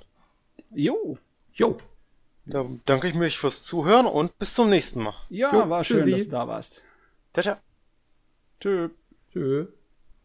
So, Matze, jetzt sind wir unter uns. Ja, jetzt drehen wir noch eine extra Runde, oder? Hi, jo. Hast du denn noch irgendwas anderes gesehen? Ich habe was nachgeholt. Oh. Und zwar habe ich Dings nachgeholt, Akudama Drive. Also ich habe es zu Ende geschaut jetzt. Nice. Und ich weiß nicht, ob ich das schon mal gesagt hatte. Ähm, als ich die Serie so zur Hälfte geguckt habe, habe ich gesagt, es ist ähm, Cyberpunk, aber so ein bisschen Cyberpunk Light, ne? Also, dass sie die Cyberpunk-Elemente benutzt, um so einen schönen bunten Cocktail draus zu machen. Aber je mehr ich von der Serie gucke, desto mehr von den nachdenklichen und ernsteren Themen des Cyberpunks haben sie da reingestopft. Ja. Besonders sowieso, die haben ja so viel Science-Fiction-Zeugs da reingestopft, dass es zum Bersten voll ist Ja. Also, es ist ja nicht so, als ob sie es so dermaßen gemacht haben, dass sie dieses ganz melancholische, nachdenkliche, philosophische reingesteckt haben, wie Ghost in the Shell oder so. Nee, Aber, also ein Blade ähm, Runner ist es nicht. Hat, hätte auch nicht gepasst bei der Serie, ne? Ich meine, die Serie muss ein bisschen flashy bleiben, aber Gott war die unterhaltsam. Ja, die ist großartig. Ah. Ey, Akudama Drive. Ich, ich werde es mir definitiv nochmal anschauen, wenn dann irgendwann die unzensierte Fassung komplett draußen ist, weil natürlich, ne, um, um, umso weiter die Serie geht, umso mehr eskaliert die natürlich auch. Und ja, äh, das war zu viel. ja, das war dann die. Zensur, also. Ähm, Kann man natürlich verstehen, ne, mit den japanischen äh, Fernsehregeln und sowas. Ähm, das, das können wir froh sein, dass wir es überhaupt bekommen haben letztlich. Ähm, ich ich, ich freue mich, die auch noch mal anzugucken. Ich werde dann auch definitiv, wenn dann die unzensierte Fassung äh, da ist, ein, ein, Video drüber machen. Ich fand, ah, es war eine so gute Serie. Ich wirklich, ich, ich war so, ah, ich, ich mochte das Ende auch wirklich gerne einfach. Ich muss, ich muss hier mal den Finger hochhalten wegen möglicher Spoilerwarnung, weil darüber möchte ich ganz kurz reden. Ja. Also Spoiler-Territorium sind wir jetzt drin. Ich bin normalerweise kein Fan von dieser Sorte von Geschichte, wo es um das letzte Hurra geht. Ich gucke die zwar immer, hm. auch nicht ungern, aber ich mag es halt nicht, wenn äh, die gesamte Prämisse der Story darauf basiert, dass alle Hauptcharaktere sozusagen das Ende nicht erleben. Es ist zwar sehr Cyberpunk, es ist sehr Rock'n'Roll, die Idee von leb frei und ungezügelt und stirb jung. Ne? Hm aber ähm, normalerweise stört mich das immer ein bisschen im Hintergrund. Die Serie hat es tatsächlich geschafft, dass ich das hier mich nicht wirklich gestört hat. Und jedes Ende, das die, jede Figur bekommen hat, war mich, für mich ein zufriedenstellender Abschluss ihrer Geschichte. Ja. Das war nice, muss ich sagen. Das war nice gemacht. Ja, so, also es ist so eine gute Serie, es ist so eine gute und durchdachte Serie. Es hat mir echt so gut gefallen. Ähm, ich, ich, es fällt mir auch nach wie vor schwer, so richtig wirklich in Worte zu fassen, auch, auch warum. Ich muss noch, ich glaube, vielleicht, wenn ich es noch mal gesehen habe, dann, es gibt so viele tolle Elemente da dran. Ähm, ja, ich also, mag die, die Figuren, die Designs, die Welt, die Ideen da drin. Es ist es ist super geschrieben und ich bin auch, also das sind zwei Sachen, die mich dabei so überraschen erstens, also drei eigentlich, ne? Einmal, das ist ein eigenständiges Werk, das komplett wirklich eine saubere Schleife gezogen hat von Anfang bis Ende, ne? Ja. Ja. Das ist fertig, da drin ist nichts irgendwie, was noch offen gelassen wurde. Das ist alles schön abgesaubert. Es ist sehr gut geschrieben. Timing und es gibt eigentlich keine kurzen, äh, es ist alles kurzweilig. Es gibt keine irgendwelchen Längen, die groß auffallen in der Serie. Ne, es geht einem so durch. Also das Erzählstrukturmäßig ist es super und es ist durchweg fantastisch animiert. Ich meine, ja. da, da, zu dem Thema, was ich vorhin angesprochen habe, wie hoch der Durchschnitt jetzt mittlerweile gestiegen ist für Anime, was von Animations- und Produktionsqualität, wie gigantisch der ist die Serie ist so gut animiert, die wäre in den 80er und 90ern nur als äh, hochqualitative OVA rausgekommen. Ja? Allgemein auch von dem Inhalt und wie das, wie, die, die, das Level an Brutalität und sowas, das ist so eine 80er, 90er OVA einfach. Ja, es ist auch, Oh, oh. Schee, schee, schee, dass wir den Cyberpunk wieder bekommen haben. Bin ja. happy drum. Oh, die, oh, die ganzen Kämpfe zwischen Brawler und dem Executioner an dem Ding waren auch so geil. Ich liebe die Designs. Ich, ich allgemein, ich liebe die, diese Executioner mit dem, ich weiß nicht, diese, diese, dass er diese Maske so über seinen Mund zieht. Das mhm. addet für mich so viel zu dem. Ja, das macht ihn so viel, viel cooler. Ne? Das Design ist logischerweise gleich wieder abgeholt von äh, den von preußischen Uniformen inspirierten Militäruniformen aus dem Zweiten Weltkrieg ja. abgenommen. Ne? Das ist eindeutig genauso. Das ist, dass jeder, der das kennt, der, der schreit das Ding schon nach Faschismus. Und dann sind sie auch noch in weiß. Und dann denkst du dir, okay, Science Fiction, here we go. Äh. ähm, ja. Ja. Ja, war eigentlich alles drin in dem Ding, ne? Es war sehr vollgestopft. Ja, ich, ich glaube, so das Einzige, was so wirklich vielleicht ein kleiner Kritikpunkt bei mir schon fast wäre, ist halt wirklich, ich glaube, Episode 10 oder 11 wäre das dann, als sie dann halt einfach mal plötzlich noch das reinwerfen mit dieser Virtual Reality, äh, oder nicht Virtual Reality, so diese, diese, diese Fake-Welt, die Aber dann es da gehört so doch dazu, ne? Es gehört doch dazu, dass die verdammte, äh, die Gesellschaft unterdrückende äh, Drecksregierung, ja, die, dieser Faschisten-Polizeistaat, äh, der wirklich die Leute äh, mit äh, Gehirnwäsche und allem anderen kontrolliert und mit Gewalt, dass der sozusagen das auf Geheiß von Leuten machen, die eigentlich nicht mehr wirklich existieren, sondern äh, eigentlich nur auf ihrer digitalen Ranch noch leben, nicht mehr in der Wirklichkeit und mit ja. der Wirklichkeit nichts mehr zu tun haben. Das, das passt doch irgendwie. Also es okay, passt das ist super rein. Ich fand, es kommt, es war nur so ein bisschen plötzlich einfach drin. Das ist so, das ist vielleicht so meine einzige große Kritik, die ich an der Serie hätte. Das ist so, diese, diese, dieser, dieser Akt, ähm, wo, wo das dann halt letzten Endes passiert, das es wird auch so, so, so plötzlich aufgelöst. Weißt du, wenn, wenn das dann aufgelöst äh, wird, sind halt die Figuren so, ja gut, Ja, gehen gut. wir jetzt wieder. Oh. Ich meine, es passt doch zu den Figuren irgendwie, dass die halt so darauf reagieren würden. Ich, es war halt so der einzige Moment, der sich für mich irgendwie ein bisschen komisch anfühlte, der irgendwie nicht so ganz reinpasste. ah, okay. Aber ansonsten kann ich an dem Ding halt echt nicht viel kritisieren. Ist echt schwer, ne? Charakterentwicklung war gut, Musik war auch cool. nice, nice, very nice. Eigentlich, ne, wenn man sich überlegt, muss ich meine Liste für die besten Anime von 2020 vielleicht überdenken. Ich muss noch ein paar mehr nachholen für von 2020. ich habe noch Arbeit vor mir, das sieht so aus. Aber ja, ah ja, das hat, das hat auf jeden Fall Spaß gemacht, das nachzuholen. das glaube ich dir. Ja. Gut, und ich habe ähm, noch was viel Älteres geschaut. Oh. Nicht älter als Gundam. nicht, das, so sollte das jetzt nicht klingen. Ich habe jetzt schon gedacht, du wirst in die 70er gehen, hättest Cutie Honey oder sowas geguckt. Äh, nee, ähm, ich bin in, in die 2000er gegangen, beziehungsweise ganz genau auf das Jahr 2000 und hab die äh, erste Adaption von Boogie Pop geschaut, Boogie Pop Phantom. Ah, okay, ja, das, das, das- ist. Äh, ah, lass mal erstmal deine Gedanken dazu hören. Es ist ein, es ist ein Fiebertraum.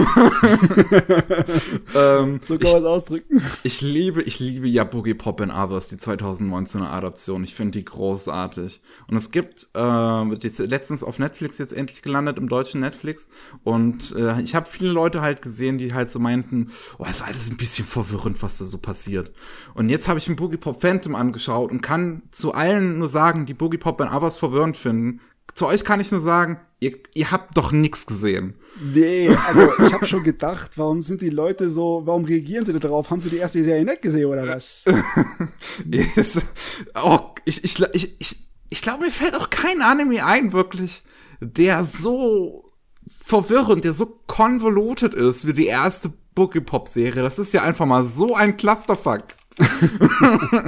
Aber warte mal, äh, was war mit der Serie, wo der Satoshi Kon dran gearbeitet hat? Warte, ich, guck, ich lese mal raus. Paranoia mal Agent.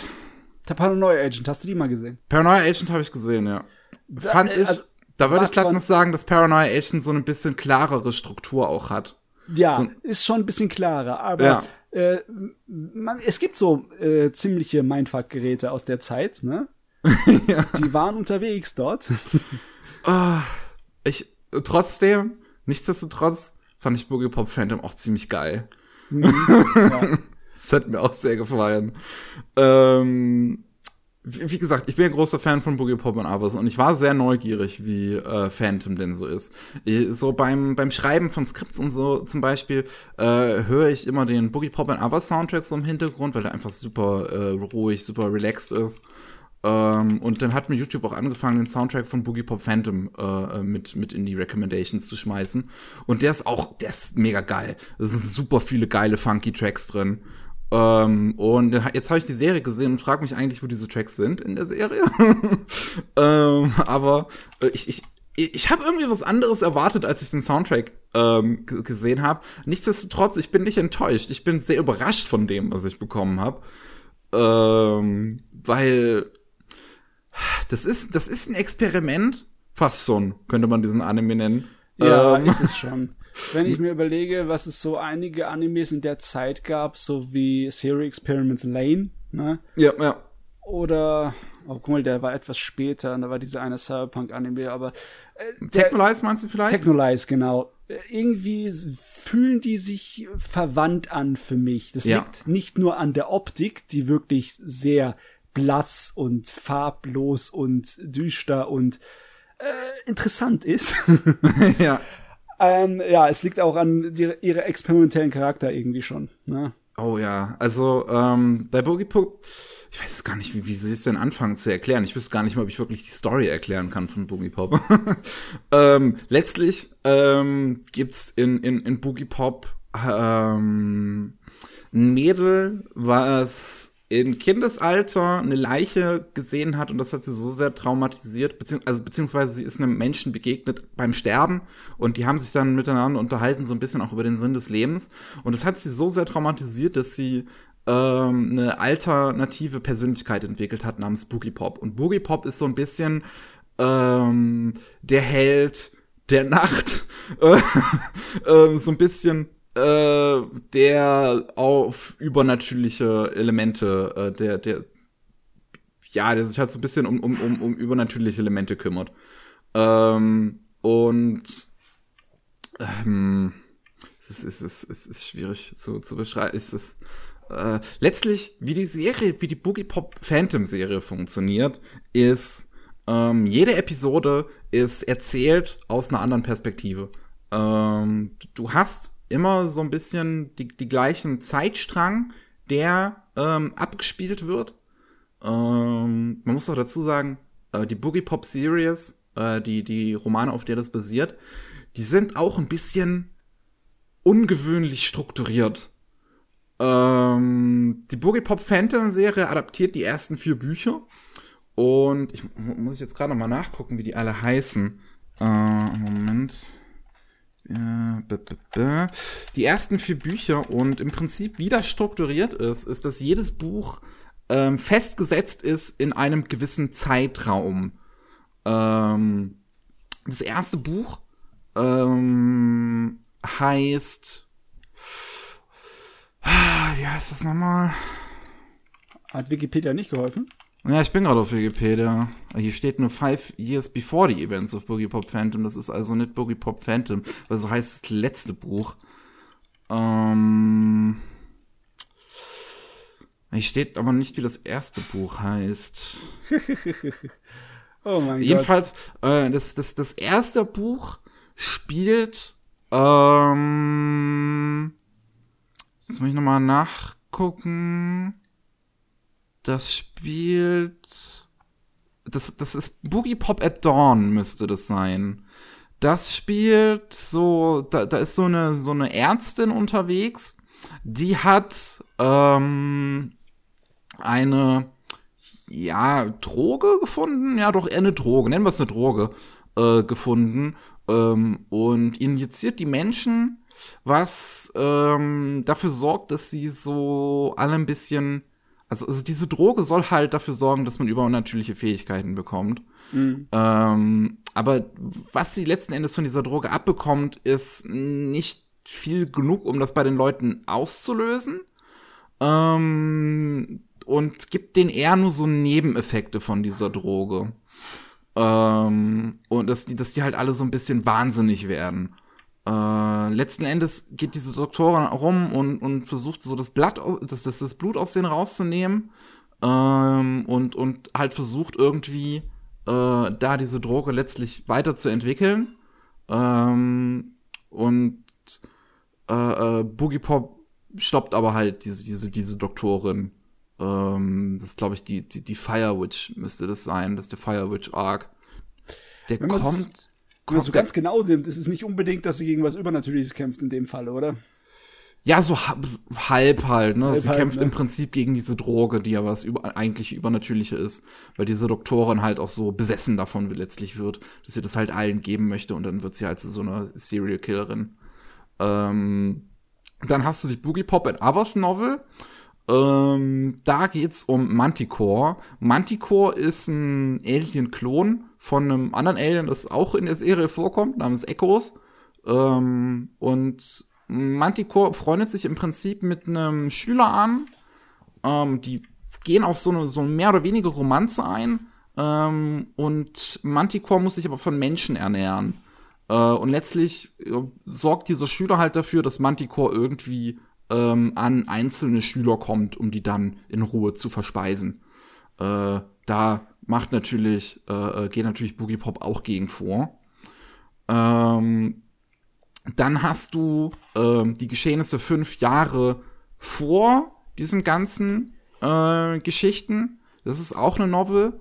Äh, ich weiß jetzt aber halt, ich kann jetzt aber halt wirklich den Namen von der nicht finden, äh, die so die ganze Hintergrundgeschichte äh, erklärt, also wie Boogie Pop letztlich entstanden ist, dass du halt äh, ein Mädel hattest namens Nagi Kirima, die war kurz vorm Sterben ähm, und hat sich mit äh, einem Alien angefreundet ähm, von dieser Tova Organization, wo halt diese ganzen Aliens äh, letztlich ähm, drunter agieren. Und das Alien hat ähm, letztlich diese Droge, äh, die dann der, die Doktorin später bekommen hat, zu äh, Nagi gebracht und sie damit heilen können. Und so ist dann überhaupt diese Doktorin auf die Droge aufmerksam geworden, weil ähm, dieser Alien, als er Nagi geheilt hat, äh, eine Flasche versehentlich neben ihrem Bett legen ließ.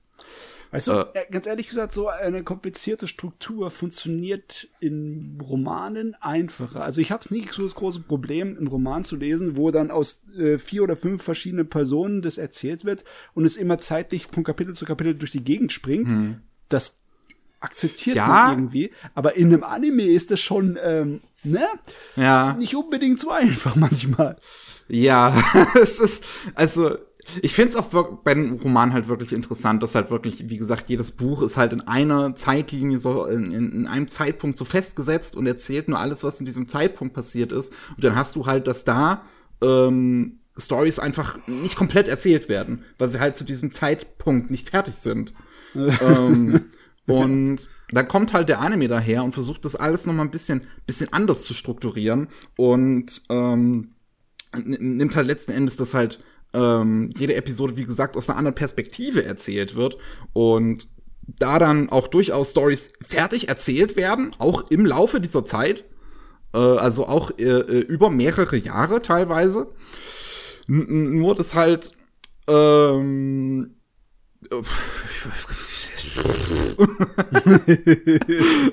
das sind die Auswirkungen von Boogie Pop Phantom auf das oh, normale Scheiße, ey. ähm, das ist, ist es schwierig. Hilfe. ähm, da geht halt die nächste Episode los und, und dann siehst du teilweise so, so Dinge, die in Episoden vorher schon passiert sind, aus einer anderen Perspektive. Und es ist super interessant. Es ist interessant, das alles irgendwie zusammenzusetzen. Ähm, und ich find's so clever. Ich find's so clever, wie es ähm, einige wirklich wichtige Momente in der Serie äh, nimmt und nie so richtig zeigt. Ähm, du hast im ersten Arc in Boogie Pop äh, and Others, also Boogie Pop and Others ist nochmal komplett anders strukturiert. Das ist wirklich äh, da hast du richtig, richtige Arcs. Das ist komplett aufgeräumt sozusagen von der Struktur her. Das, äh, ähm, ein Arc wird durcherzählt, nichts ähm, überschreibt sich so richtig, nichts ist so, ist so krass intertwined. So, es ist wesentlich verständlicher erzählt. Ähm, und in Boogie Pop and Others ist halt der erste Arc, halt auch das, worauf es letztlich basiert, ähm, das mit, mit dem Manticore was ich mhm. eben erklärt habe. Und ähm, in Boogie Pop Phantom wird diese Szene mit dem Manticore, die, diese letztliche Auseinandersetzung zwischen Boogie Pop und dem Manticore nie gezeigt. Nur wirklich so ganz kurz. Aber äh, du weißt, dass es passiert ist. Äh, halt von, von den ganzen Implikationen allein in der Serie, die dann halt passieren, wenn Figuren irgendwie drüber reden. Wenn du mal dieses große Licht siehst, was irgendwie am Himmel dann aufsteigt, was halt dieser Kampf was halt das Finale dieses Kampfes ist. Und das, das, siehst du in fast jeder Episode, siehst du einmal dieses Licht dann letztlich aufkreuzen. Und das ist super interessant, weil du dann immer weißt, ah, wir sind jetzt gerade an diesem Punkt. Mhm. es, ist, es ist super schwierig, über diese Serie zu reden, aber sie ist richtig gut. Ja, ähm, es ist. Hm, mit was könnte ich es vergleichen? Also von der Erzählstruktur ist halt das Einzige, was mir sofort einfällt, acht Blinkwinkel oder wie er im Englischen heißt, im Original Vantage Points. Ähm, so ein Film. Ja. Weiß, kennst du den? Ähm, ich habe jetzt versucht, nach einem Anime äh, zu denken. Wie hieß noch mal diese eine Anime, den wir auch besprochen haben, auch längere Zeit in der wöchentlichen Vorschau? Ähm, Concrete Revolution? Ja, genau. Ich meine, Concrete macht sich ja auch so viel Spaß damit, in äh, Zeiten und äh, Figuren und Erzählstrukturen rumzuspringen. Und nur, nur ist halt auch Concrete Revolution, ist halt auch ein Witz dagegen. Ja. Aber diese Art und Weise, dem Zuschauer ein Puzzlestück vorzulegen, ein unfertiges, um es dann später zu vervollständigen und ihn halt zwangshaft erstmal auf den Trockenen zu lassen in gewissen Bereichen, die ist, äh, das ist immer lustig, dass das so oft funktioniert. Also meiner Meinung nach sollte das viel mehr Leute sofort abtören und die Geduld verlieren lassen. Aber äh, aus irgendeinem Grund äh, hat das, äh, also bei mir zumindest kommt es andauernd super an. Ich finde auch die Original-Fernsehausstrahlung-Fassung von Harumi, von Susumiya, finde ich super klasse, weil sie diese hm. Puzzle und zeitmäßig auseinandergeschnittene Faktoren hat. Äh, ich liebe das. Wenn sich dann am Ende das Puzzle zusammengefügt, ist das ein tolles Gefühl. Aber dass es funktioniert, ist für mich ein Rätsel. Das ist Wahnsinn. ja, sowas muss natürlich halt einfach extrem clever durchgeplant werden. Also ähm, Muss es das? Das frage ich mich manchmal auch immer. Haben die das so extrem clever durchgeplant oder haben sie einfach nur die originale Struktur gehabt und dann einfach willkürlich gesagt, hier mach mal einen Schnitt, da mal einen Schnitt, da mal einen Schnitt. Jetzt haben wir die einzelnen Teile, tu sie mal ein bisschen mischen auf dem Tisch und dann tu sie neu aneinanderreihen und dann guck mal, was bei rauskommt. Na, also zumindest so, so auch bei Boogie Pop, du musst es ja wirklich schon in eine, in eine, du musst ja wirklich auch dir aussuchen, was du als erstes erzählst und, ja, und, und, und, wie das so alles aufeinander trifft, glaube ich. Also ähm, ich ich überlege gerade, ich versuche gerade nach einem handfesten Beispiel, wo, das, wo man das so richtig merkt, ähm, mir zu überlegen. Es gibt so eine Szene zum Beispiel, das ist die dritte Episode, glaube ich. Scheiße, um was ging es da nochmal genau? Da also kannst ich, du mich da, nicht fragen. Ich habe die da Serie damals geguckt, Mitte der 2000. Also es, es, es, war halt ein Arc so mit zwei Mädels. Ich weiß, ich weiß halt echt nicht mehr, was denen passiert ist. Die sind dann irgendwann am Ende ihres Arcs, begegnen die dann halt dem Protagonisten von der vierten Episode, ähm, der halt da schon völlig durchgedreht ist. Und wo du dich halt fragst, okay, äh, was, was ist mit dem Typen los? So, und dann siehst du halt als nächstes die vierte Episode und siehst, ach so, das ist mit dem Typen los. und ich mu muss auch sagen, was so Atmosphäre und äh, angeht, wirklich super gut gemacht. Ähm, Gerade, wirklich, wenn ich an die vierte Episode denke, da ging es mir so unwohl. Da ging es mir so unwohl. Es geht halt um diesen Typen, der ähm, ähm, der, der spielt ganz gerne äh, halt so Visual Novels, gerade so, so, so Dating Sims und ähm, arbeitet in so einem Café und da fängt halt ein Mädel an, was er ganz hübsch findet, äh, zu arbeiten und er wird immer ähm, wie, wie, wie sagt man auf, auf Deutsch, er wird halt immer ob, obsesster mit, mit, mit ihm. Also er, er, besessener, ja. Besessener, ne? er wird halt immer besessener von ihr.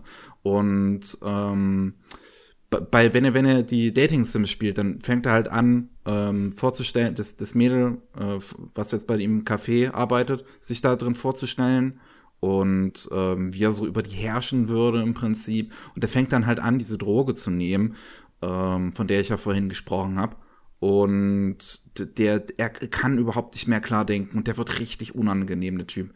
Und es wirklich, wie, wie er, wie er versucht, dieses Mädel im Prinzip komplett auszunutzen, so komplett zu beherrschen, das Oh, da ging es mir richtig eiskalt den Rücken runter. Das war so unangenehm zu beobachten. Aber das ja. ist so gut präsentiert in der Serie.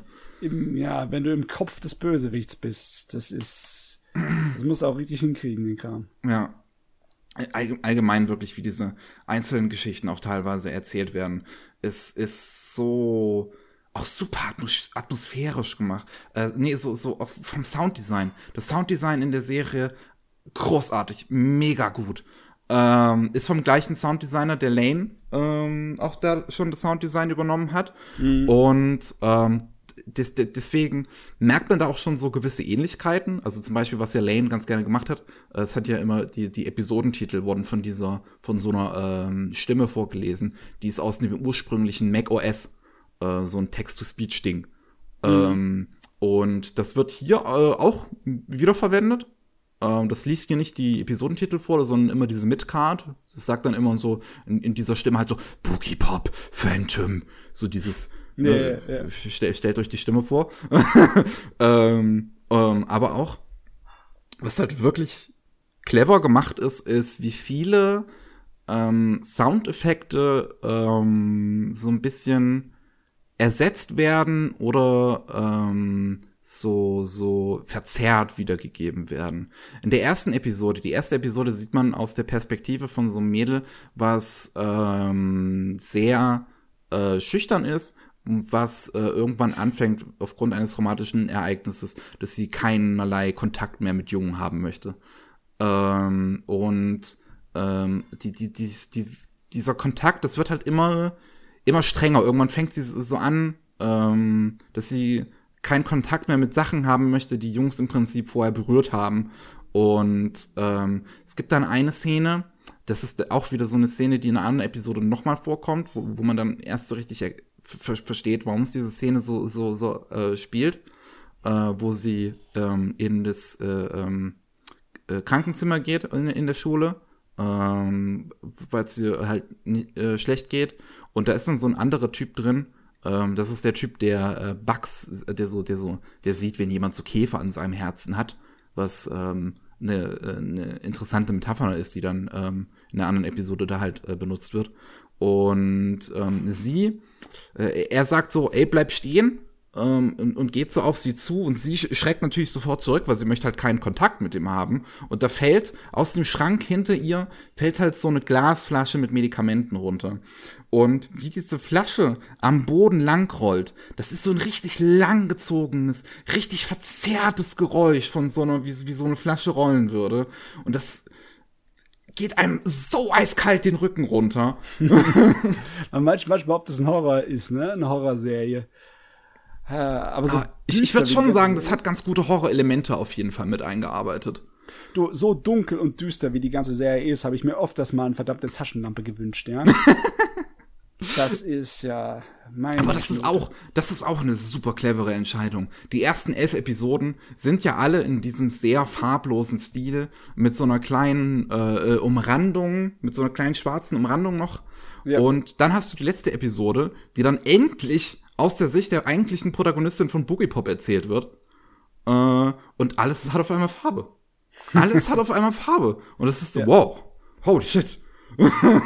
Alles andere war sozusagen Hören, Sagen oder aus dritter Person erzählt, deswegen haben Details gefehlt. ja. Yeah. Es ist.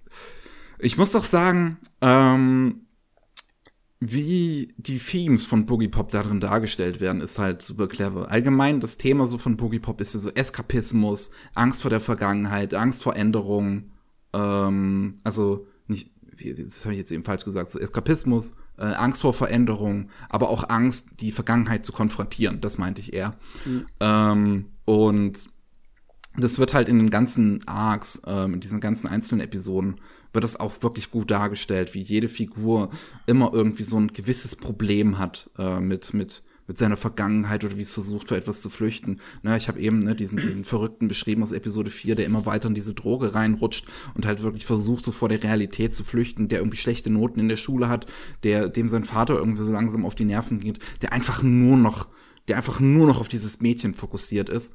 Ähm, und auch das Mädchen halt aus der ersten Episode, was keinerlei Kontakt mehr mit irgendwelchen Menschen haben möchte. Die sechste Episode, wo es irgendwie um eine Mutter geht, die verarbeitet, dass ihr Kind gestorben ist. Ähm, es ist super clever gemacht und ganz groß dahinter steckt da noch dieses Mädchen, ähm, das äh, ähm, so, so Schmetterlinge ähm, fliegen lässt, die im Prinzip so Erinnerungen von anderen Menschen äh, sind und die zum Leben erweckt. Und ja, ja.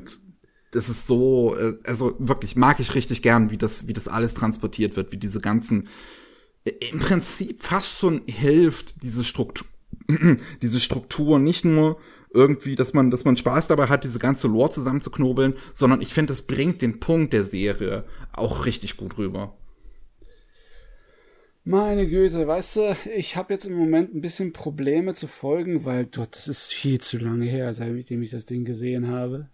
Das ist echt viel zu lange her. Ich kann mich gar nicht mehr erinnern. Ich weiß noch nicht mehr, mehr ob ich es zu Ende geguckt habe. es war so in der Zeit, wo ich halt unglaubliche Massen an Anime in mich reingesaugt habe, weißt du? Hm, ja, nee, nee, verstehe ich. Hatte ich auch mal so eine Phase und dann, dann fängst du was an und dann so kommt plötzlich was Neues, wo du so denkst, oh, das könnte ich auch mal anfangen, und dann guckst du nichts zu Ende. Und ich weiß gar nicht mehr, welche Fassung das war. War es die englische Importfassung? Weil die war billiger? Weil ich glaube, das kam auch in Deutschland raus. Ich glaube, die erste Serie kam nicht in Deutschland raus. Ne? Kam die nicht in Deutschland raus? Du, ich grad weiß mal. es nicht mehr. Ich habe keine Ahnung. Boogie Pop. Boogie Pop Phantom. Ah, ah ja, Dings. Ähm, Lizenziert, aber nie veröffentlicht. Das ist ja interessant. Buch kam raus in der Mitte der 2000er. Ja, ich glaube, die ersten vier Bücher kamen mal in Deutschland raus. Okay, dann war es die Bücher, die rauskamen in Deutsch und das andere war äh, irgendwo Import. Ja. Es ist, es ist so eine interessante Serie, also wirklich. Ich glaube, gerade wenn man so Spaß hat mit so Sachen wie die letzten zwei Folgen von Neon Genesis Evangelion, könnte man, glaube ich, richtig gut Spaß haben hiermit. Oh, da muss man Leute finden, die damit Spaß hatten. okay, ich kenne also ich kenn ja ein paar. Ich glaub, so, eh, ich hatte Spaß mit den letzten zwei Folgen von Neon Genesis Evangelion. Wir hatten ja Pickdy zu Gast. Ich glaube, der hatte da auch einen positiven Eindruck von. Ich hatte ja auch Spaß mit denen, aber muss schon sagen, als ich das damals geguckt habe, als wie alt war ich? 15 um die rum, ne?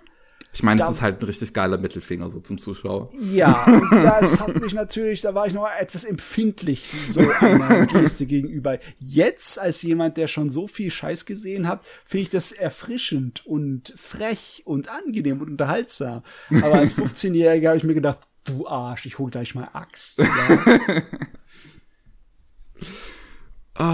Es, ich hoffe wirklich, man hat irgendwas verstanden von dem, was ich versucht habe, gerade von dieser Serie zu erklären. Ganz ehrlich, es, es, es tut mir richtig leid, wenn, wenn dieses Gespräch oder auch mein Monolog gerade über Boogie Pop so ein bisschen schwer vielleicht zu zuhören waren, weil es halt auch einfach schwer ist, über diese Serie zu reden. Ich werde versuchen, ein Video drüber zu machen. Mal sehen, ob ich schaffe. Ja. Ähm, weil es ist halt, es ist, ist so interessant. Es ist so schwierig zu beschreiben. Also auf jeden Fall mal was anderes, ne? Äh, es ist unglaublich, ich hätte es niemals gedacht damals, wie lange diese Serie sich als Buchreihe hält. Ja, die laufen ja bis heute noch. Ja, also okay, das letzte ist schon vor einer Weile erschienen, das war 2013, war das letzte Buch. Ah, das echt? seitdem Okay. ist ziemlich lange Pause, aber von 1998 bis 2013 18 Bände, das ist schon mal eine Reihe, ne? Ja. Das ist nicht, nicht übel. Nicht von schlechten Eltern. Ach ja. Ach ja. Gut. Also, äh, ich möchte niemanden mehr hören, der sich darüber beschwert, dass äh, Boogie Pop in Avers verwirrend ist. Denn wenn ihr das tut, dann schaut euch mal Boogie Pop Phantom an. Und dann, Ah, ja. dann, dann sagt, dann versucht noch mal zu behaupten, dass Boogie Pop in Avers verwirrend sei. Ich meine, das ist fast so wie die Leute, die herkommen und sagen, Inception ist verwirrend. Äh, komm schon. Das, ist doch in Ordnung. Come on. Ah.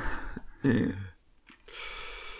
Okay, jetzt haben wir genug die Elite Ja. rausgekehrt, ne? Den Gatekeeper, den, äh, den Hochnäsigen.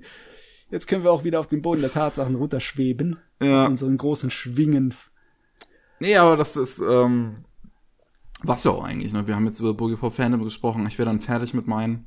Ja, Ähm, du bist, glaube ich, auch fertig. ich bin fertig. Fertig mit allem. Fertig mit der Welt. Es war eine schöne Episode. Ich habe mich, ich habe mich gefreut, äh, auch wieder Podcast-Aufnahme zu machen, so nach meinem Umzug und alles. Ja, nice. Ja. Oh, ich bin, ich, ich freue mich auch schon tatsächlich aufs nächste Mal, weil ich gerade auch wieder ein Ding guck, was mir sehr gefällt. Ich sollte es dir nachmachen und mehr Anime gucken, die ich voll Spaß habe. Das Problem ist, da werde ich wahrscheinlich viele Wiederholungen machen. Aber na, vielleicht finde ich ja noch irgendwas Feines. 2020 habe ich ja noch nicht abgegrast.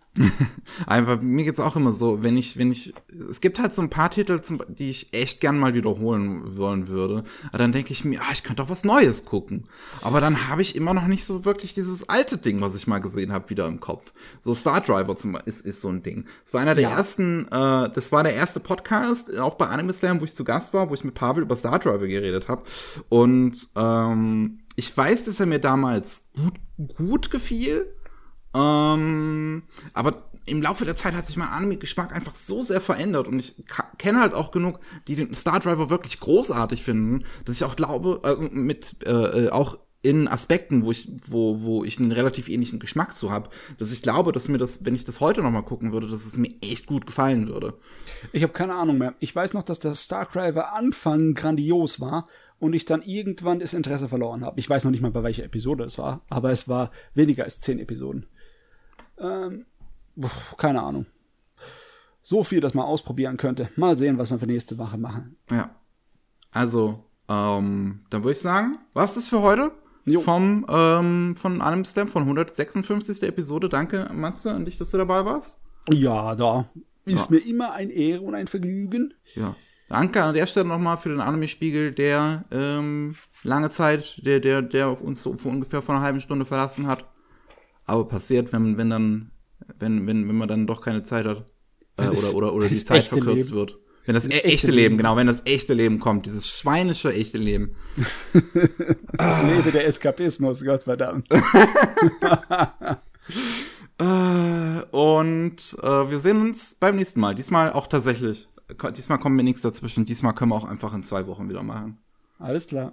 Ja. Und eventuell äh, hätten wir vielleicht am Anfang noch mal erwähnen sollen. Aber demnächst dürfte dann endlich ähm, diesen, was ich auch beim letzten Mal angesprochen habe, der Nachrichtenpodcast losgehen. Also dass das Nachrichtensegment aus Anime Slam wegfällt und zu seinem eigenen Podcast wird. Ja, und dann wird er wöchentlich kommen, was irgendwie ja. mehr Sinn macht für Nachrichten. ja. Gut, also Gut. Tschüss. Tschüss.